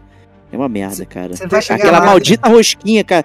Toda vez cai aquela fucking rosquinha, eu não consigo. É o único inimigo que eu não derrotei, cara. Que isso, cara? A rosquinha é não é maravilhosa, derrotei. cara. Não derrotei, não consigo. Cara, é, ainda digo mais: tem um troféu nesse jogo para você matar a rosquinha com a carta do rígido, que é o feed, que é o comer. Você ah, dá não, o cara. não vou conseguir. Comer, cara. É lindo, cara. É lindo, é belo. Esse eu já ganhei no Xbox, mas não ganhei no PlayStation, por exemplo. Não vou conseguir nunca isso aí, cara. É muito bom, cara. Muito a rosquinha eu acho cruel, cara. Eu acho o inimigo cruel. Eu não consigo fazer nada lá. Eu não, não consegui sacar a estratégia. Os outros já, já tô tranquilo. Mas a rosquinha, cara, não dá, meu. Eu ainda não.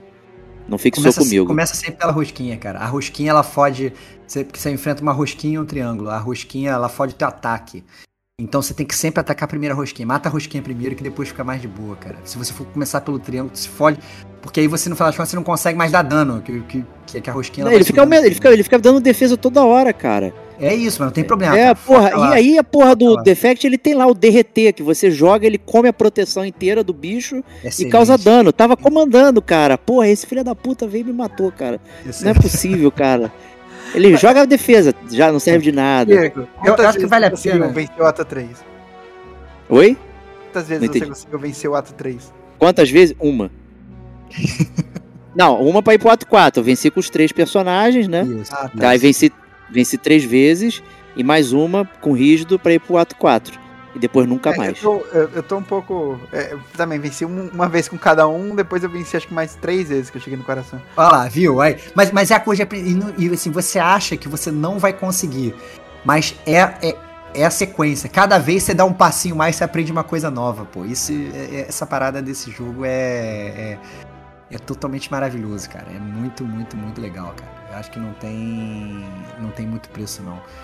O... Eu ia falar uma parada até que eu, que eu esqueci aqui. Ah, lembrei o que eu, que eu ia falar. A gente tá falando muito dos personagens.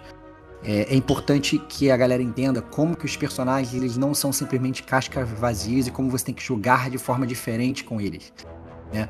Então, o Rígido, por exemplo, que é talvez o personagem mais amigável para você jogar, talvez por isso ele seja o primeiro, né? Ele começa com uma relíquia inicial que é absurda, que recupera a sua vida, parte da sua vida após o combate e tal, não sei o que. Ele é um personagem claramente muito mais voltado pro ataque, né? Então, assim, você. Ele é para você fazer, assim, as builds dele, quando você vai parar pra pensar, elas são muito build de força. Build, às vezes, você dar muito dano, de você dar porradas, que às vezes com um ataque, que o Léo falou, por exemplo, ele fazia uma build de defesa, mas quando ele ia atacar, ele dava uma carta só de ataque e ele demolia a vida do inimigo, né? Então, é, são builds de força. A a silenciosa, como é que é? Sorrateira, sorrateira, né? sorrateira. A sorrateira, ela, pelo contrário, ela, é, ela, ela, ela é uma personagem onde ela é, tem várias cartas de defesa e de troca e de estratégia, de envenenar um inimigo. Então, às vezes, ela pega, ela joga um inimigo, um veneno no inimigo e ela fica lá na dela, né? Quietinha, só defendendo, é, defendendo. Aí vai, vai soltando mais adagas e tal, não sei o que, vai soltando uns chives e tal e, e, meio que defendendo, né? Encolha, numa tática de tartaruga ali, segurando a defesa e tal.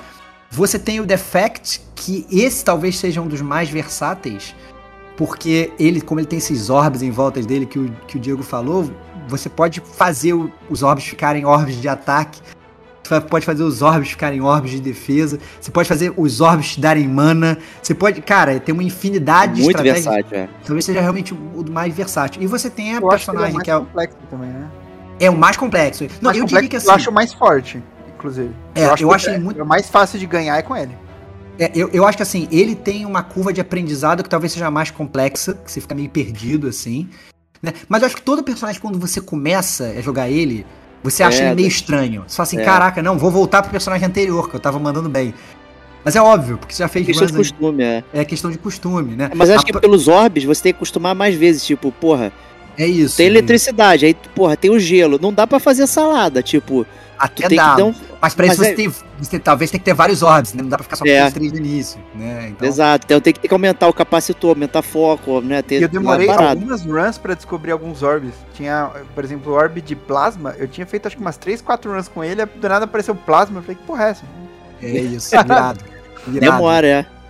É, e, e, você tem a observadora que talvez, pelo menos para mim, foi a que teve talvez a pior curva de aprendizado. Eu demorei muito para jogar com ela e a conseguir matar o Ato 4 com ela. Porque no observa... começo da curva, inclusive. O quê? Eu tô no começo dessa curva. É, é, isso, é isso. Porque, porque o observador é muito difícil, porque é, é, ela é, é, ela é como se fosse uma, uma geisha, né? Que ela vai lutar e ela fica muito alternando posições, né? Então quando ela tá na posição de ataque, de fúria, não lembro como é que é o nome. Fúria, fúria. Então quando ela tá na, na, posição de fúria dela, ela tira o dobro de vida do inimigo, mas ela também toma o dobro de dano. E quando ela tá na, na, na posição calma, ela não, é, ela, ela não tem esse perk, né? Ela consegue, ela consegue se defender. Então, as cartas são muito de você alternar essas existências, alternar é. essas posições. Aí entra no ganha... mantra, né? Que ela fica super é. poderosa por um turno. Por um turno, exatamente, né? Então, caraca, cara, é muito bem bolado e como é que é, é, é, é difícil você... Ele é mais difícil de mexer, cara. É, é mais, mais uma vez, depois que você tá rodando, eu diria que talvez ela, ela quando você desbloqueia inclusive todas as cartas, ela tem uns níveis mais na frente de cartas. Tem umas cartas que, cara, quando você recebe essa carta, tem uma carta lá dela que assim, cada vez que você dá um dano no inimigo, para cada ponto de dano que dá no inimigo, cada vez que você ataca ele, você ganha bloco. Caraca, isso é maravilhoso, cara. Que você, se o inimigo tá te atacando, geralmente quando o inimigo tá te atacando, você tá preocupado em defender. Se você manda essa carta, você fala, cara, é agora que eu vou atacar mesmo, que você tá atacando o inimigo, ao mesmo tempo que você tá atacando, você tá recebendo bloco. Cara, é, é glorioso, cara, é muito bom. Eu tava usando aquela ômega dela lá, é, que eu peguei recentemente, o alfa, beta e o ômega lá. É. Né, que é uma, uma, mata também, 50 de dano em geral ali, eu tava... É, mas, aí, mas esse, por exemplo, pra você usar essa carta ômega, que é espetacular, né? Como você falou, você tem que jogar primeiro, sei lá, a beta, aí depois você joga a ômega, aí depois você joga, sei lá. A, a alfa, beta, e depois alfa, beta e ômega. É, você Ela vai alfa, joga beta. de mão, é. Isso. Só que, então, se você tiver um deck curto, meu é irmão. Rápido isso aí.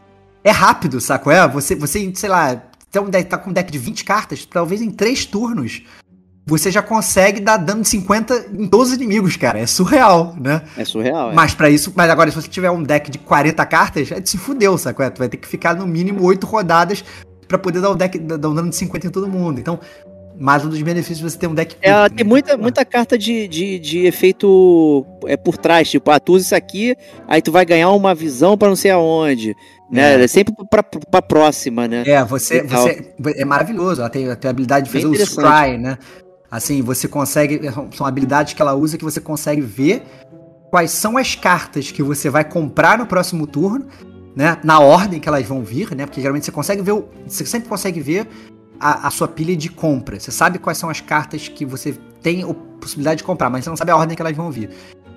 Com a, com a observadora, até por ela ser observadora, talvez, né? Você consegue observar o teu, teu, teu, o teu deck de compras, você consegue, inclusive, ver a ordem que elas vêm e você consegue inclusive tirar cartas da sua deck de compras e jogar direto no teu cart, na, no teu deck de descarte para você não comprar. É o que é maravilhoso para é. você montar a sua estratégia para o próximo turno. Então, talvez a observadora seja um dos mais técnicos em termos de previsibilidade, para você assim definir o que, que você quer descartar, o que, que você quer comprar no próximo turno. É maravilhoso, cara. Eu fico pensando no design de jogo, cara. O cara sentado desenhando essa dinâmica nas cartas e tudo mais é muito doido, meu. É, é, é, uma, é uma imaginação, uma parada assim que, que é fora do gibi, porque realmente ela funciona de uma forma totalmente diferente dos outros personagens, faz jus ao nome, assim, obviamente cada um tem um deck específico ali, é muito, eu acho muito foda do jeito que foi desenhado esse jogo. Cara, as cartas são, são animais, cara. O mais impressionante é ele não quebrar, né? Porque não quebra. É. Ia ser muito fácil acontecer de você colocar tanta opção de carta assim, e você ter a melhor disparado e ter o, a tática certa para ganhar, ou se não ter alguma coisa que não é mais efetivo, ou, ou, ter alguma coisa que ah, ficou muito roubado, isso aqui ganha de todo mundo. Porque é o que a gente tava falando, às vezes a gente tá com um bagulho que a gente acha que é roubado, a gente ganha de 3, 4 caras, aí no quinto ele vai lá e quebra nossas pernas. Inclusive porque, sei lá, você tem muito ataque, muito foda. Só que aí você pega um cara que tem super defesa ou que tem uma vida muito grande e que dois ataques ele vai acabar com a sua vida. Já era. Você precisa é. ter coisa também que equilibre em defesa ou alguma posição, alguma coisa nesse sentido. Ou às vezes você tem, ah, eu vou me defender e vou esperar o cara morrer. Tipo, cara, ele tem muita vida, tá ligado? Você vai ter que. Esse equilíbrio é impressionante. É, é, é não, a forma é... como ele faz isso, putz, é uma das das coisas mais equilibradas que eu vi de competitivo, assim, de, de fazer ter tanta variedade e ainda assim deixar tão equilibrado e cheio de opção boa. Não, e facilita muito o fato, e essa questão da previsibilidade do planejamento, que você consegue ver o mapa, né? Então, por exemplo, você abriu o Atum, e aí você no ato já sabe quem vai ser o seu boss do Atum, né, por exemplo. Então, por exemplo, você sabe que talvez se você for enfrentar lá aquela gosma lá, você já sabe que talvez você precise já pegar cartas para atacar vários inimigos ao mesmo tempo, porque é um boss que ele se divide em várias gosmas. Né? Ah, não, você vai pegar uma, um, uma, aquele hexágono lá, sei lá, hexagon, não sei como é, que é o, como é que é o nome em português, que você sabe que, cara, ele vai começar te dando uma porrada de início muito forte e depois você vai ter. É uma corrida contra o tempo. Você vai ter, tipo, sei lá, três turnos pra, pra, pra ele te dar uma outra porrada grande. Então você já sabe que, cara, se talvez tem, não possa ter um deck muito longo, porque talvez é, cartas que deem muito dano em pouco tempo para você matar ele antes que ele te dê essa porrada grande de novo. Né? Então é, é, é, é muito legal. Então, até por exemplo, quando você chega no início do ato 3, talvez seja o maior nível de previsibilidade que você tem, porque você já vai saber qual é o chefe do ato 3. E caso você esteja querendo ir em busca do ato 4, você já sabe qual é o elite que você vai enfrentar no ato 4 e você já sabe qual é o chefe do ato 4. Então. Ah, pô, já me deu a tranquilidade agora. já. Fica tranquilo, você já, você já passou por tudo, cara. Pô, você já obrigado, passou por cara. tudo, cara. Você já passou, você já sabe, cara. E aí você, você entendeu como é que são os inimigos, sacou? É, eu acho que isso é, faz com que você planeje a sua run e os seus combates de uma forma, de uma forma muito mais gostosa, né? É, não, gente, exato. A gente não falou também das poções, né? O Léo até chegou a mencionar já duas vezes.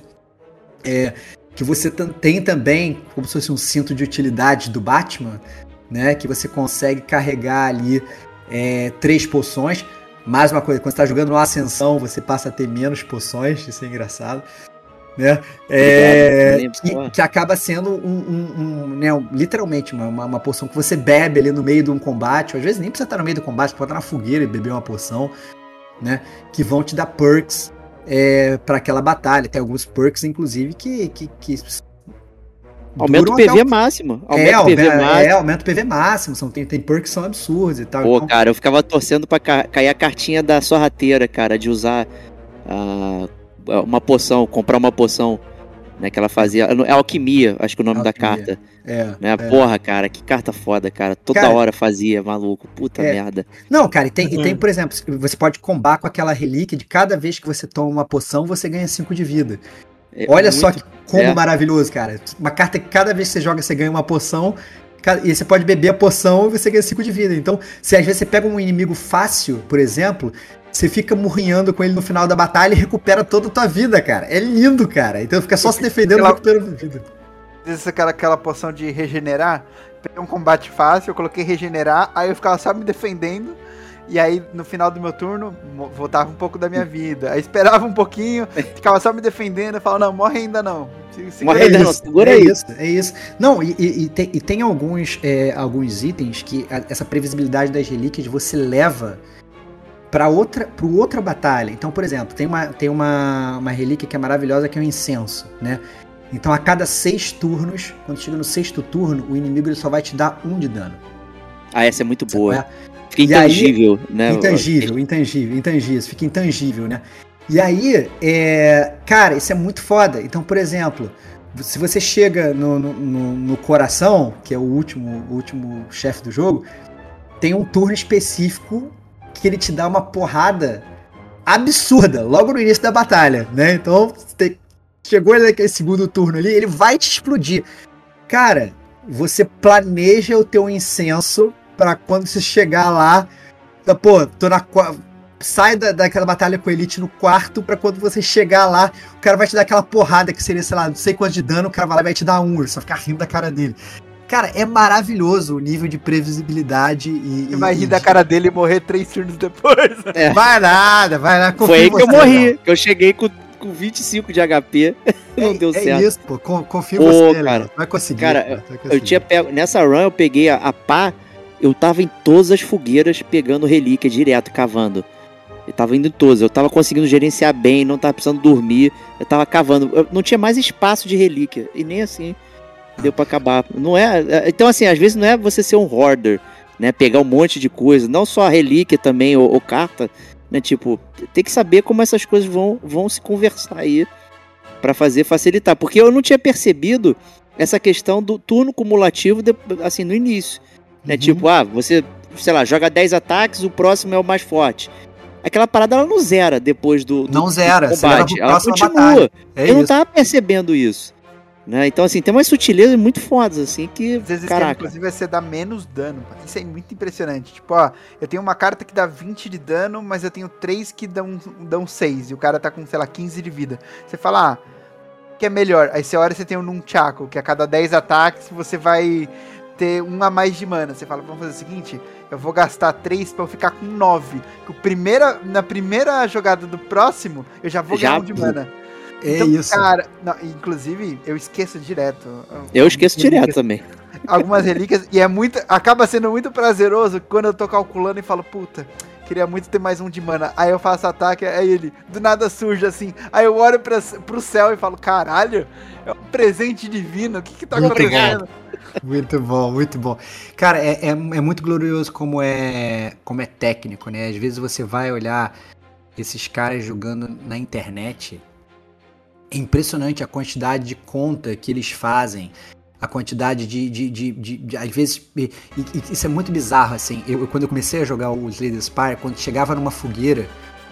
Cara, assim, no mínimo, assim, metade das vezes eu descansava. Assim, se minha vida tava abaixo da metade, eu falava, não, como é que eu vou descansar aqui para recuperar a minha vida? Você vê a galera jogando na internet, que a galera só vai descansar quando a galera tá com 10 de vida, na merda, na merda. É, isso aí mesmo. E eu pensava só, não, calma aí, tem que descansar, tem que descansar. E muitas vezes eles falam, cara, às vezes vale muito mais a pena você evoluir uma carta, porque ela vai te fazer passar do próximo combate, não é a sua vida que vai fazer você a minha passar. digníssima, do... outro dia ela tava com 77 de, de vida máxima, ela tava com 74 de, de vida ainda. Aí ela que descansa? Esses é. três podem fazer diferença. Olha aí, aí eu, olha aí. aí eu falei assim, não, pelo amor de Deus, forja. Mas eu, quando, assim, chegou no, nos quarentinha ali, na metade, eu já fico, hum, acho que eu vou... Cara, mas, mas é impressionante, por que que tá, tem, tem alguns, por incrível que pareça, alguns chefes de ato, né, por exemplo, chefes do ato 1, Cara, você não precisa chegar ali com a tua vida completa para você matar ele, sabe? É? Você não precisa. Dá para você matar tranquilamente com a sua vida pela metade, por exemplo. Então, você já começa a planejar para o próximo ato. Não, cara, eu vou evoluir essa carta aqui, porque eu vou conseguir matar o chefe com metade da minha vida, não vou descansar nessa última fogueira aqui. Porque depois, quando eu chegar no, no, no, próximo ato, eu já vou ter essa carta evoluída, sacou? É, porra, lugar que eu cheguei com a vida cheia e me fudi, e tem batalha que eu saí, tipo, com 10 de vida. Eu falei, ah, não vou aguentar mais nada. Ah, do nada eu tô indo, com 10 de vida. Daqui a pouco eu recuperei, tô com 12. Aí é baixei isso. pra 6, baixei pra 2. Mano, teve uma vez em que eu fiquei com 2 de vida, passando por 4 combates seguidos e sobrevivi. Nossa, falei, cara, não acredito nisso. Foda, foda, irado. Não, é, é, é, muito maravilhoso. E eu acho que isso é o mais legal do Slay the Spire, é assim... É, e aí vai muito aquela parada do Léo falou da história, né? Cada run que você faz é uma puta história que você depois pode vir aqui e ficar contando no podcast pros seus amigos, ou no recreio, ou pra tua esposa. Ficar, ah, tu não vai acreditar na última run que eu fiz e tal, não sei o quê. E ficar realmente contando a história das suas aventuras, do inimigo que você enfrentou, né? Daquele inimigo que tinha intangível, daquele evento que você pegou, que você encontrou um vampiro, e ele falou, cara, eu vou de substituir todos os seus ataques por mordidas. É pena, inclusive, todas as vezes eu fiquei tentado a fazer então, isso. Então, ó, ó, vale a pena quando você tem o, o, potinho de sangue. O Blood Vial. Não, não, o vale Blood a pena. Cara, eu, eu, geralmente eu pego essa parada mesmo com Blood, porque o Blood Vial é maravilhoso, porque quando você tá com o Blood Vial, eu tenho uma relíquia, né, que é o Blood Vial, que é uma, sinceramente uma relíquia ela não é tão boa assim. Sozinha é horrível. Vou recuperar 2 de PV quando você entra no combate. Exatamente, recupera 2 de PV. Só que se você calha de pegar ela e cair no evento do vampiro, né? Porque o evento do vampiro ele fala, cara, você pode substituir todos os seus ataques. Na verdade, ele, ele vira e fala assim no evento do vampiro: olha, eu vou diminuir o teu PV máximo, sei lá, em 50%, mas eu vou te dar é, ataques que, que, que recuperam, chupam sangue do seu inimigo e você recupera a vida de volta, né? Mas, como falou o Diego, se você tiver essa relíquia com você, você consegue trocar a relíquia para ter só o benefício, não o malefício. Ou seja, ele não tira metade da sua vida, mas você pega cartas de ataque que é rouba a vida do inimigo. Que rouba Caraca, a vida. E é, ma é, maior que o dano normal. Porra, aí é, é chupeta. Maravilhoso, então, maravilhoso. Porque né? às vezes que eu passei, eu não tava com esse, com esse sanguezinho, né? E eu sempre ficava, pô, mano, mas 50% é muita coisa é pra foda. É, é, puta. É aquele mesmo, é, aquele, é o mesmo evento que tem também, que é o evento da intangibilidade, né? Que tem um, um evento que ele fala assim: olha, você vai trocar suas cartas de ataque por essas outras cartas aqui que elas te deixam intangível. E aí o inimigo só vai tirar um de dano, né? E aí. Só que são cartas que se exaurem. Então ou você evolui ela para não se exaurir. Ou você também vai ficar com, com, com life baixo e tal. Então, cara, é muito divertido as estratégias que você tem e, e esse é o barato do jogo. É às vezes você aprender a dizer não para um determinado evento. Porque ele pode é. realmente parecer muito bom no primeiro momento. Tipo, o próprio Léo falou, cara, vou ganhar 999 de ouro. Caralho, vai ser foda. Puta que pariu e tal. Vou comprar tudo. Mas, mas tem shop na sua frente para você gastar aquele 999 de ouro? Tem alguma coisa realmente relevante ali para você gastar? Como é que você vai qual é a previsibilidade que você vai ter, né? Teve, teve uma. A, eu lembro que eu tava jogando uma run outro dia que eu peguei aquele, uma relíquia que ela fala assim: a cada final de combate além de você escolher as três cartas, você pode optar por ganhar mais dois de PV. Pô, peguei assim. ela numa última run hoje. Esse aí, Cara, adorei essa, essa parada. E eu peguei essa, essa relíquia, tipo, no ato 1, saco? Eu falei, cara, foda-se, eu vou fazer um deck de, de, de mínimo de cartas possível. Inclusive tem um troféu para você ter um deck só de três cartas. Olha que lindo, cara. Deck de três cartas, cartas. cara. Três cartas. Cara, cara. Aí, aí eu, eu, é, é, eu virei e falei assim, cara, é, vou, é, vou, vou fazer essa parada. Cara, eu cheguei no coração. A minha vida tava tipo, sei lá, 120, sacou? Eu tinha tipo dobrado o nível da minha vida com pouquíssimas cartas, porque eu só ia, eu montei um deck base e fiquei só subindo a vida. Cara, cara é maravilhoso, cara. É um jogo, um jogo lindo em termos de estratégia. Muito bom, muito bom. Acho que então a gente pode ir pras notas, hein, Estevão? Não, não, antes das Ou notas. tem mais alguma coisinha aí? Tem mais uma coisa para falar, cara. Opa. É que, que é na verdade uma coisa que eu tô esperando muito. Então, além de videogame, eu sou muito fã de, de, de board ah, games. Ah, desculpa, cara. é verdade. Sou muito fã de board games, cara, jogos de tabuleiro. E o Slay the Spire fez uma parada, cara, completamente espetacular. Eles é, lançaram um crowdfunding para transformar o jogo do Slay Spire num jogo de tabuleiro. Né? É, isso foi, salvo engano, é, no crowdfunding foi lançado no final do, do ano passado, final de 2022. Eles precisavam ter aí, sei lá, acho que um milhão e meio de dólares, um negócio assim. E eles conseguiram o funding deles em cinco minutos, assim, uma parada absurda. Né? É, já conseguiram o dinheiro. O jogo ainda não lançou, mas eu estou muito ansioso para entender como é que vai ser o board game do Slay the Spire, até porque eles já falaram que vai ser um jogo de tabuleiro que você vai poder jogar cooperativamente com os seus amigos, com a sua amada, com os seus companheiros, com os seus, o, o, o, o seu, né, com a sua galera. Então, imagina você escalar o pináculo é, jogando cartas em conjunto com a galera e combando todo mundo e fazendo disso não só um jogo de videogame, mas também um jogo de tabuleiro. Eu tô muito Inclusive, curioso gostaria de um multiplayer, hein? Seja co-op ou seja competitivo contra. Ia ser gostoso, hein? Ia ser hum. gostoso, ia ser gostoso. Eu penso que às vezes falta isso nesse jogo, mas realmente, como o Diego falou, já é um jogo que não é, não é novo, né? O jogo foi lançado lá em 2019, não acho que vai ter mais atualização, até porque, como você falou, né, Lelo, assim, a quantidade de é, cartas que você tem, de estratégias, faz com que o jogo é surpreendente que ele não fique quebrado e que você não estrague ele de alguma forma. Imagina você multiplicar, né, elevar sua segunda potência. Vou nem falar que é multiplicar por dois, você vai elevar a, a, a, segunda potência botando um co-op lá dentro, onde cada um tem sua carta e tal, não sei o que, ia ficar realmente muito mais mais complicado, né? Mas que dá vontade de, ser, de fazer uma escadinha lá Mortal Kombat, né? Onde você vai, vai enfrentando outros players, assim, por exemplo, fazendo um co-op.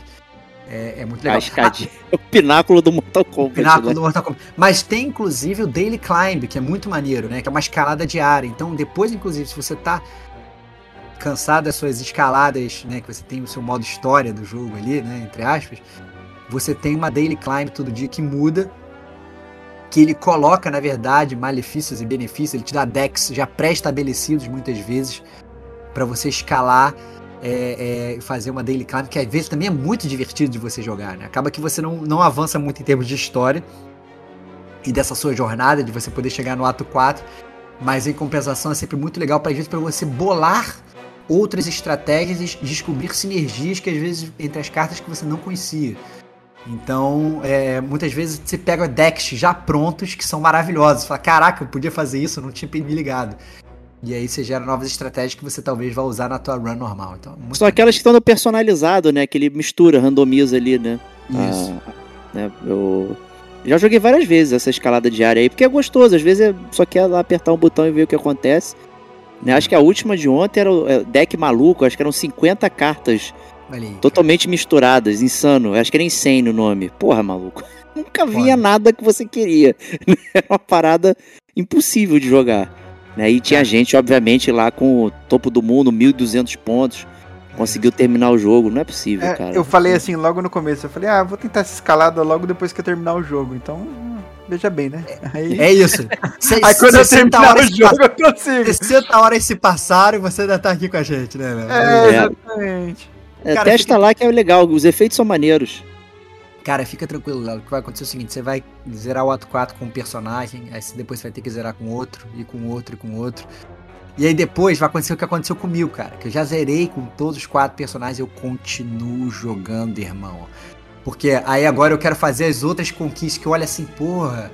Olha só, zerar o jogo com cinco cartas simples, zerar o jogo com três cartas, jogar, sei lá, 20 cartas em um turno. Eu ainda fico me divertindo tentando essas pequenas conquistas à medida que eu tento Pior de tudo, para mim, nisso foi o time, porque quando eu digo que você me fudeu, é real, porque é o seguinte, estamos numa fase do Player 1, fazendo um monte de programa sobre franquia, sobre várias coisas, e saindo o jogo pra caralho. É Estou isso, com Final Fantasy XVI parado no final de semana, joguei duas horas do Final Fantasy e 15 de Slay Spire. É, cara, desculpa. Mais produtivo. Prioridades, cara. O que, que é prioridade? É Final Fantasy, Game of Thrones ou o pináculo a ser destruído? O pináculo, meu irmão. O pináculo. O que é foda não é que porque na minha cabeça é, não, se eu for entrar pra jogar Final Fantasy, tem que ser entrar pra jogar umas 3 horinhas já, né? E aí eu falo assim, eu não tenho tudo isso. Aí eu vou, entro no Slay the Spire e jogo 5 horas. Eu falo, ai, caralho. É, é, é isso. É porque o Slay the Spire tem essa parada, porque assim, quem, quem escutou no podcast talvez não tenha entendido. Se fosse, não, a run do Slay the Spire dura uma hora. Eu diria que realmente, a run do Slay the Spire dura uma hora. Mas um, um combate, cara, ele às vezes dura 40 segundos. É então, ele é aquele uhum. jogo perfeito que, que, que, você consegue entrar, jogar Porque 10 minutos. Você pode parar no meio da run, né? Então, você pode parar no meio da run, cara. É maravilhoso, entendeu? Você para e depois ele volta. Aquele... Parabéns, inclusive, porque eu. É, tem que ter força de vontade. Tem que ter força de vontade. Porque é aquele negócio, né? Você joga uma batalha, você não vou parar essa run no meio. Não, mas deixa eu só ver o que, que tem naquele ponto de interrogação ali. Aí você chega lá, pegou um. Nossa, agora eu quero testar essa carta no meu próximo combate. Vou só jogar esse próximo combate. Aí você joga. Pô, mas agora eu tô tão perto do boss. Mais, dois, mais duas jogadinhas pra eu chegar lá, eu já mato. Eu, de vou repente no... eu morro mesmo, aí eu já vou dormir. É, aí é você isso. mata ele e fala: Caralho, eu não vou dormir agora porque com certeza eu vou conseguir matar o do ato 3. É isso, é isso. Agora eu passei do ato, porra. Agora eu vou. Cara, é maravilhoso. Você não consegue, cara. Cara, que jogo glorioso. É óbvio que vai terminar aqui, vou ter que jogar, né, cara? Não tem como. Pô, é foda, cara. Tô nessa vontade. Que loucura. Olha, cara, eu juro pra vocês. Caralho, vou tomar banho, vou fazer marmita, mas eu falei, pô, mas acho que dá pra jogar umazinha ainda. É isso, é isso. Eu vim pronto pra falar que eu não ia mais jogar, eu tava abandonando. e exaurir o Slay the Spire, mas tá difícil, cara. Cara, não, cara, cara, olha só. Assim, eu não tô falando que eu enjoei, não, mas tipo, caralho, pô, tá foda, meu. Tá cara, muda, eu queria uma personagem. Coisa. Eu queria jogar no celular. Eu, eu, fiquei, eu fiquei tentado, ele tava 50 reais pro celular, eu falei, aí é foda. Aí tá. Cara, cara, sinceramente... Pô, joga, tu tem Game Pass, não? Tem, eu tenho Game Pass, só que eu jogo ele no da PSN, né? Mas eu ah, tenho tá. Game Pass. Então, é, então, joga na cloud no celular, pô. Joga na cloud no celular. Você já é. tem, cara. Você já tem o. Você já tem. O, Slay the Spire pro seu celular. E ele é touch. Ele é touch. Ele tem joga no touch. Tem um problema muito forte porque eu tenho problema com a minha conta do, do Game Pass, eu não consigo logar lá no celular. Ah, que isso? Aí que é foda. Aí não, cara. Aí é furada. Faz isso não, cara. Aí é furada. Mas o cloud, quando você vai jogar no cloud celular, ele nem entra pelo aplicativo, ele entra pro, pelo browser, assim, é uma parada. Não, não, no celular não, ele tem um aplicativo é. específico. Ah, então, mas o aplicativo, pelo menos no iPhone, ele te joga pro. Ele te joga pro. pro, pro, pro não, é, no, no Android ele tem um aplicativo específico do, do é. Game Pass. É, é, não, tem também aplicativo específico, só que o aplicativo ele abre o seu browser, entendeu? É ah, tá, não, no, no Android não, ele fica Entendi. lá. Mas. Funcionando. Mas, cara, eu acho que é. Podemos ir para as notas, Diego. Eu acho que. Vamos lá. Que a gente pode falar. Então, Léo, só lembrando as regras do Gamer como a gente, de 0 a 5 é, itens do jogo pro, pro Slay Spire. Fala aí. Então, puxa as notas aí. De... É, puxa aí, Lelo. Manda brasa aí. Não, eu vou, não, vou deixar o Lelo. Visita. Eu vou começar. Visita. Vou começar. Eu vou começar. Então eu começo então. Pronto. Vamos, você vamos, vai começar? Eu você começo então. então começa, é que você é um entusiasta, ele é a visita e eu quero parar de jogar. Então tá. Cara, tu não quer parar de jogar, meu irmão. Tu não quer parar de jogar. Você tá, você tá no primeiro estágio, cara, que é o estágio da negação, cara. Negação. É isso, cara. É isso. Aceita logo, meu irmão. Aceita o vício, porra. Ai, ai. Então vamos lá, vamos aceitar esse vício aqui então. Slay the Spy aí, um super jogo é, de, de combate de cartas aí, de montação de deck, de personagens interessantes, de combinações assim aparentemente infinitas. Né? Até uma coisa que eu esqueci de, de comentar, aquela questão do seed, né? Que você quando termina uma, uma run, uma partida, ele fica registrado lá o, o código que você consegue refazer a sua run e tal. Então, é... eu achei isso legal, tipo, se você quiser dar mais uma tentativa numa coisa ali que você, pô, acho que essa foi por pouco, né? Faltou só um negocinho e você tentar fazer de novo, né? Eu acho que é uma boa, né? Mas eu não, não, não faria não. Eu prefiro esse elemento super surpresa aí e tal para tentar as coisas, mas é, é um jogo que, que me pegou é, fascinado por tudo que tem ali, sabe? É, é, é as cartas são maneiras, né? O jeito do desenho. Eu sempre gosto dessas coisas pequenininhas assim, então fico sempre surpreendido ali por todos os detalhes do cenário, das cartas, do, da arte, da música, de tudo ali que funciona. É, isso para mim é, é, é, formidável. A facilidade de jogar o jogo é, é absurda. Né? Então você tem a versão portátil dele, facilita muito que você consegue jogar de cabeça para baixo no banheiro, no ônibus, não sei aonde. Essa parada vai só acumulando hora e você fica assim alucinado, né? então é muito doido como é que essas horas vão aumentando e você fica né, pensando como é que eu não joguei determinada coisa, eu não vi um filme, mas aqui eu lancei 5 horas, né? É, é, complicado isso, né? Então você tem que ter um pouquinho de parcimônia ali também para saber de mamar um pouco, mas acho que o jogo ele é tão bem montado de uma forma assim que ele ele ele se incentiva a jogar, né? Ele se auto incentiva, né? E eu acho que com isso né, com tantas opções, é, personagens, é, formas de jogar, é, humores seu, tipo, às vezes você tá com, com, um esquema ali que tá funcionando, de repente começa a funcionar de outra forma, e você, caraca, eu podia jogar dessa forma. Né, uma discussão que eu tava com o Stevox, tava falando que eu tava só jogando com a sorrateira de Poison, direto. Pum, pum. Aí ele, pô, cara, mas tem esse build aqui com, com a daguinha, tu vai curtir, faz assim, não sei o que, e de repente eu, ih, caralho, mano opção, outro leque. Né? Eu ficava descartando as cartas ou, ou, ou causava tipo assim, essa run não vale de nada porque não caiu o que eu quero, né? Você tem que na verdade abraçar o que caiu, né? E não ficar no tem que cair o que eu quero, né? Porque as paradas elas não vão somar do jeito que você imagina, né? Tem muita coisa que a gente comentou aqui que tipo são várias partidas, né? Assim, podemos botar assim centenas de partidas jogadas até cair aquela combinação e tal, não sei o que. Então, assim, né, você tem que abraçar tudo que tá vindo e saber se adaptar a essas paradas. Eu acho que isso que é o que torna esse jogo muito especial. É... E por isso é que eu vou dar aqui cinco orbes do defeituoso aqui, perfeito, para Slay the Spire, porque não, não sabe, é, é o supra-sumo aí do, do jogo de, de cartinha. É, não tem jeito. E é isso aí, Stevox, manda aí você. Cara, é. Sinceramente, é. É até constrangedor para mim dar, dar nota pra esse jogo, cara. Porque para mim é impossível é, não dar. Não dar nota máxima, cara. É, eu, eu, dou aqui tranquilamente é, cinco cartinhas de, de, de, mordida de vampiro pro Slay the Spire. Eu acho que ele é um jogo que é, e, talvez o único lado ruim dele é que ele vai sugar a sua vida. Ele vai, ele vai acabar com o teu backlog, ele vai aumentar vertiginosamente, cara, porque você vai continuar comprando jogos que não serão jogados em detrimento do Slay Spire.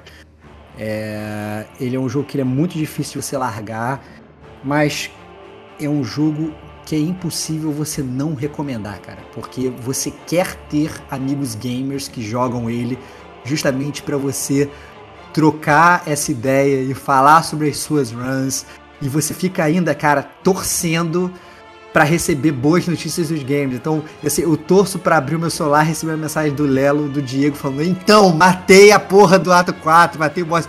Eu fico literalmente torcendo em silêncio. Às vezes eu tô jogando, eu fico pensando, pô, o que, que será que os meus amigos estão fazendo nesse momento? Será que eles estão escalando o pináculo também? Será que eles estão matando determinado boss e tal? E é muito gostoso de você não só jogar a sua jornada, como você falar sobre, sobre essa jornada. Então, a minha sugestão, você, amigo gamer que está escutando esse podcast, caso você não tenha jogado Slay the Spire, minha sugestão é jogue e depois reescute o podcast para escutar as nossas jornadas, os nossos exemplos, já tendo conhecimento de causa. Porque eu tenho certeza que você vai ficar muito mais animado e propenso a continuar escalando o pináculo. Essa é a grande verdade. Porque é um jogo que, infelizmente, é muito, muito viciante. Infelizmente. Infelizmente, cara. Porque assim, eu não gostaria que fosse, cara. É difícil. Cara, é, é, é, é foda, cara. É foda. Porque assim, todo mundo quer. Você quer jogar outros jogos, como falou Lela, você quer sair com a sua esposa, com seu namorado, com a sua namorada, com a sua família, você quer. Você quer sair com uma comida legal, e quando você olha pro seu prato, aquela comida deliciosa, você tá querendo comer rápido porque você quer voltar pro jogo. Você tá comendo aquele filé mignon macio, mas ele não tá tão macio e tão afiado quanto a sua espada. Entendeu? Nos Slay Spire pra destruir é. o próximo boss, entendeu? Você fica pensando nas estratégias, cara. Sabe? Você fica pensando nas relíquias que você vai pegar. Você fica pensando, caraca, mas se eu pegar essa relíquia na próxima run, puta, vai ser tão bom e tal. E, e, e você. E isso é terrível, cara. É terrível, mas ao mesmo tempo é maravilhoso. Eu acho que videogame tem dessas coisas. Assim, jogos bem programados, jogos bem afinados, como os Lady Spy, eles fazem a gente ficar jogando sem parar, né? E o fato de ele ser esse jogo que você consegue jogar só um pouquinho e parar, é, ele se torna claramente um jogo que você não vai largar nunca. Você continua jogando, ele acaba sendo aquele, aquele teu jogo de conforto, né? é, em que você volta ali de vez em quando, ele tá sempre ali, né? Você Os jogos de cabeceira aí, nosso super é, tema, hein? Nosso super tema de jogos de cabeceira, né? Já falamos sobre isso, né? Qual é aquele jogo ele, que você ele realmente, ele se torna, ele se juntou a um grupo de jogos que é os jogos que eu não excluo. É isso, é isso. Então, é isso, por exemplo, é eu tô ansioso que amanhã saia Moving Out 2, né? O Moving Out 1 é um jogo que eu não excluo. Para mim, é um jogo viciante que, que eu fiz de tudo, eu fiz o melhor tempo em todas as fases possíveis. E eu estou ansioso pro segundo. E, mano, o primeiro não sai, porque se eu receber alguma visita, ou se eu quiser é, mostrar como é, ou se eu quiser jogar um pouquinho de novo, se eu quiser abrir pra só dar uma passeada, é, tá ali. E aí tem nesse jogo, tem o, tinha o Rogue Legacy, que, que eu deixava ali sempre. E agora tá substituído pelo, pelo Slade Spire. tá ali. E eu tenho certeza que esse é um jogo que eu não vou excluir nunca do, do console. Eu vai ficar fico ali. feliz de contribuir pro teu, pro teu vice, Léo. É, cara, dá aí a sua nota de 0 a 5 pro Slade Spire. É, faz suas considerações finais e, obviamente, vende o, play, o peixe do Player 1, né, cara? Que é fundamental. Cara, eu, olha, sobre o jogo, eu vim pronto pra, pra dar um, um, um 4.5. Ah, não. Mas, mas é muito difícil, considerando a trilha sonora, a direção de arte e a forma como esse jogo é equilibrado, divertido, viciante, interessante, estratégico. Eu acho que talvez seja o roguelike mais estratégico que eu já joguei. Eu adoro roguelike. Eu não tem como não ser dar cinco relíquias maravilhosas para Slay the Spire que que jogaço. Assim. Jogaço entrou pro jogos favoritos dos últimos últimos 5, 6 anos aí, tranquilo. Eu vou jogar e vou rejogar e não até não conseguir finalizar o ato 4 eu estar indignado, puto, xingando, mas jogando porque ainda assim, mesmo não ganhando o ato 4, ainda é muito prazeroso ainda é muito divertido. Poucas vezes, poucos jogos, eu diria, um, um, um, feedback tão positivo quanto a prazer de estar jogando quanto Slay Spire. Os que eu inclusive gosto mais do que The Slay Spire não são tão prazerosos de jogar quanto ele.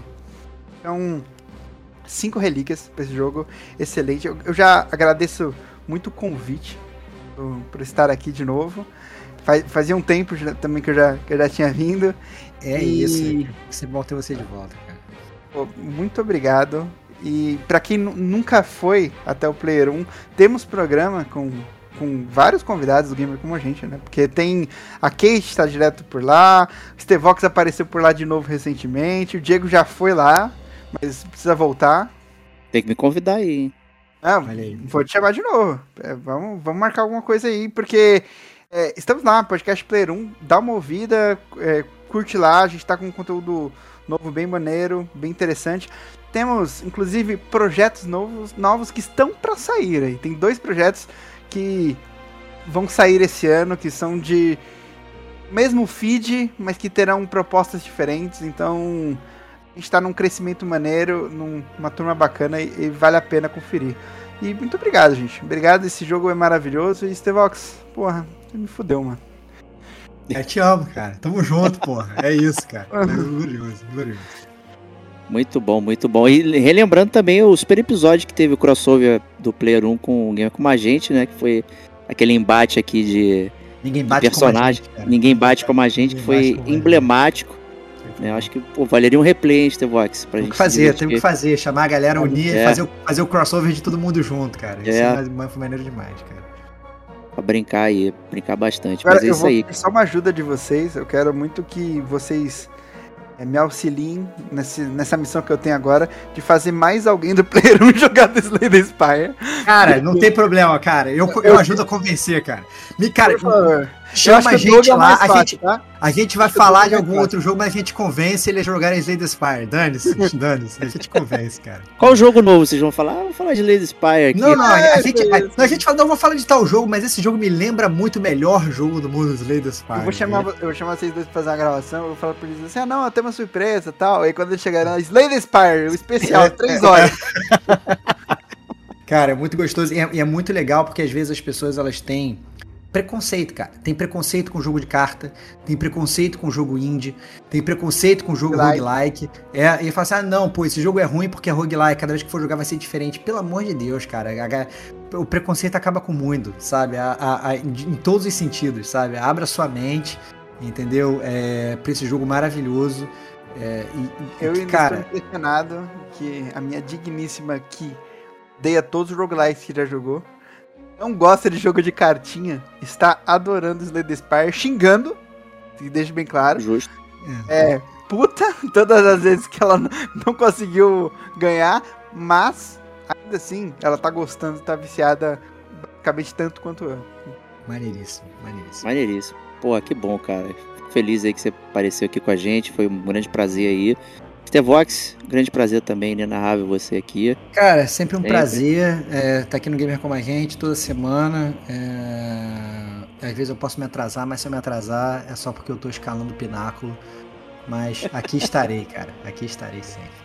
Não é quantas vezes você cai do topo, né? Mas quantas vezes você se levanta, né? É isso, porra. É, é isso. Então. Puta que pariu. Cara, eu confio em vocês. Atu...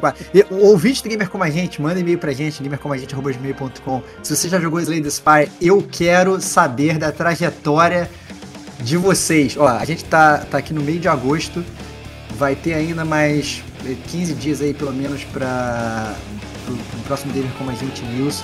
Eu quero cartinhas de jornadas de Slay the Spire pra eu poder me emocionar também com a trajetória de vocês. Porra, vambora. Vambora. Excelente. Então, o Gamer com a gente volta na próxima semana. Um grande abraço e até lá. Tchau, tchau.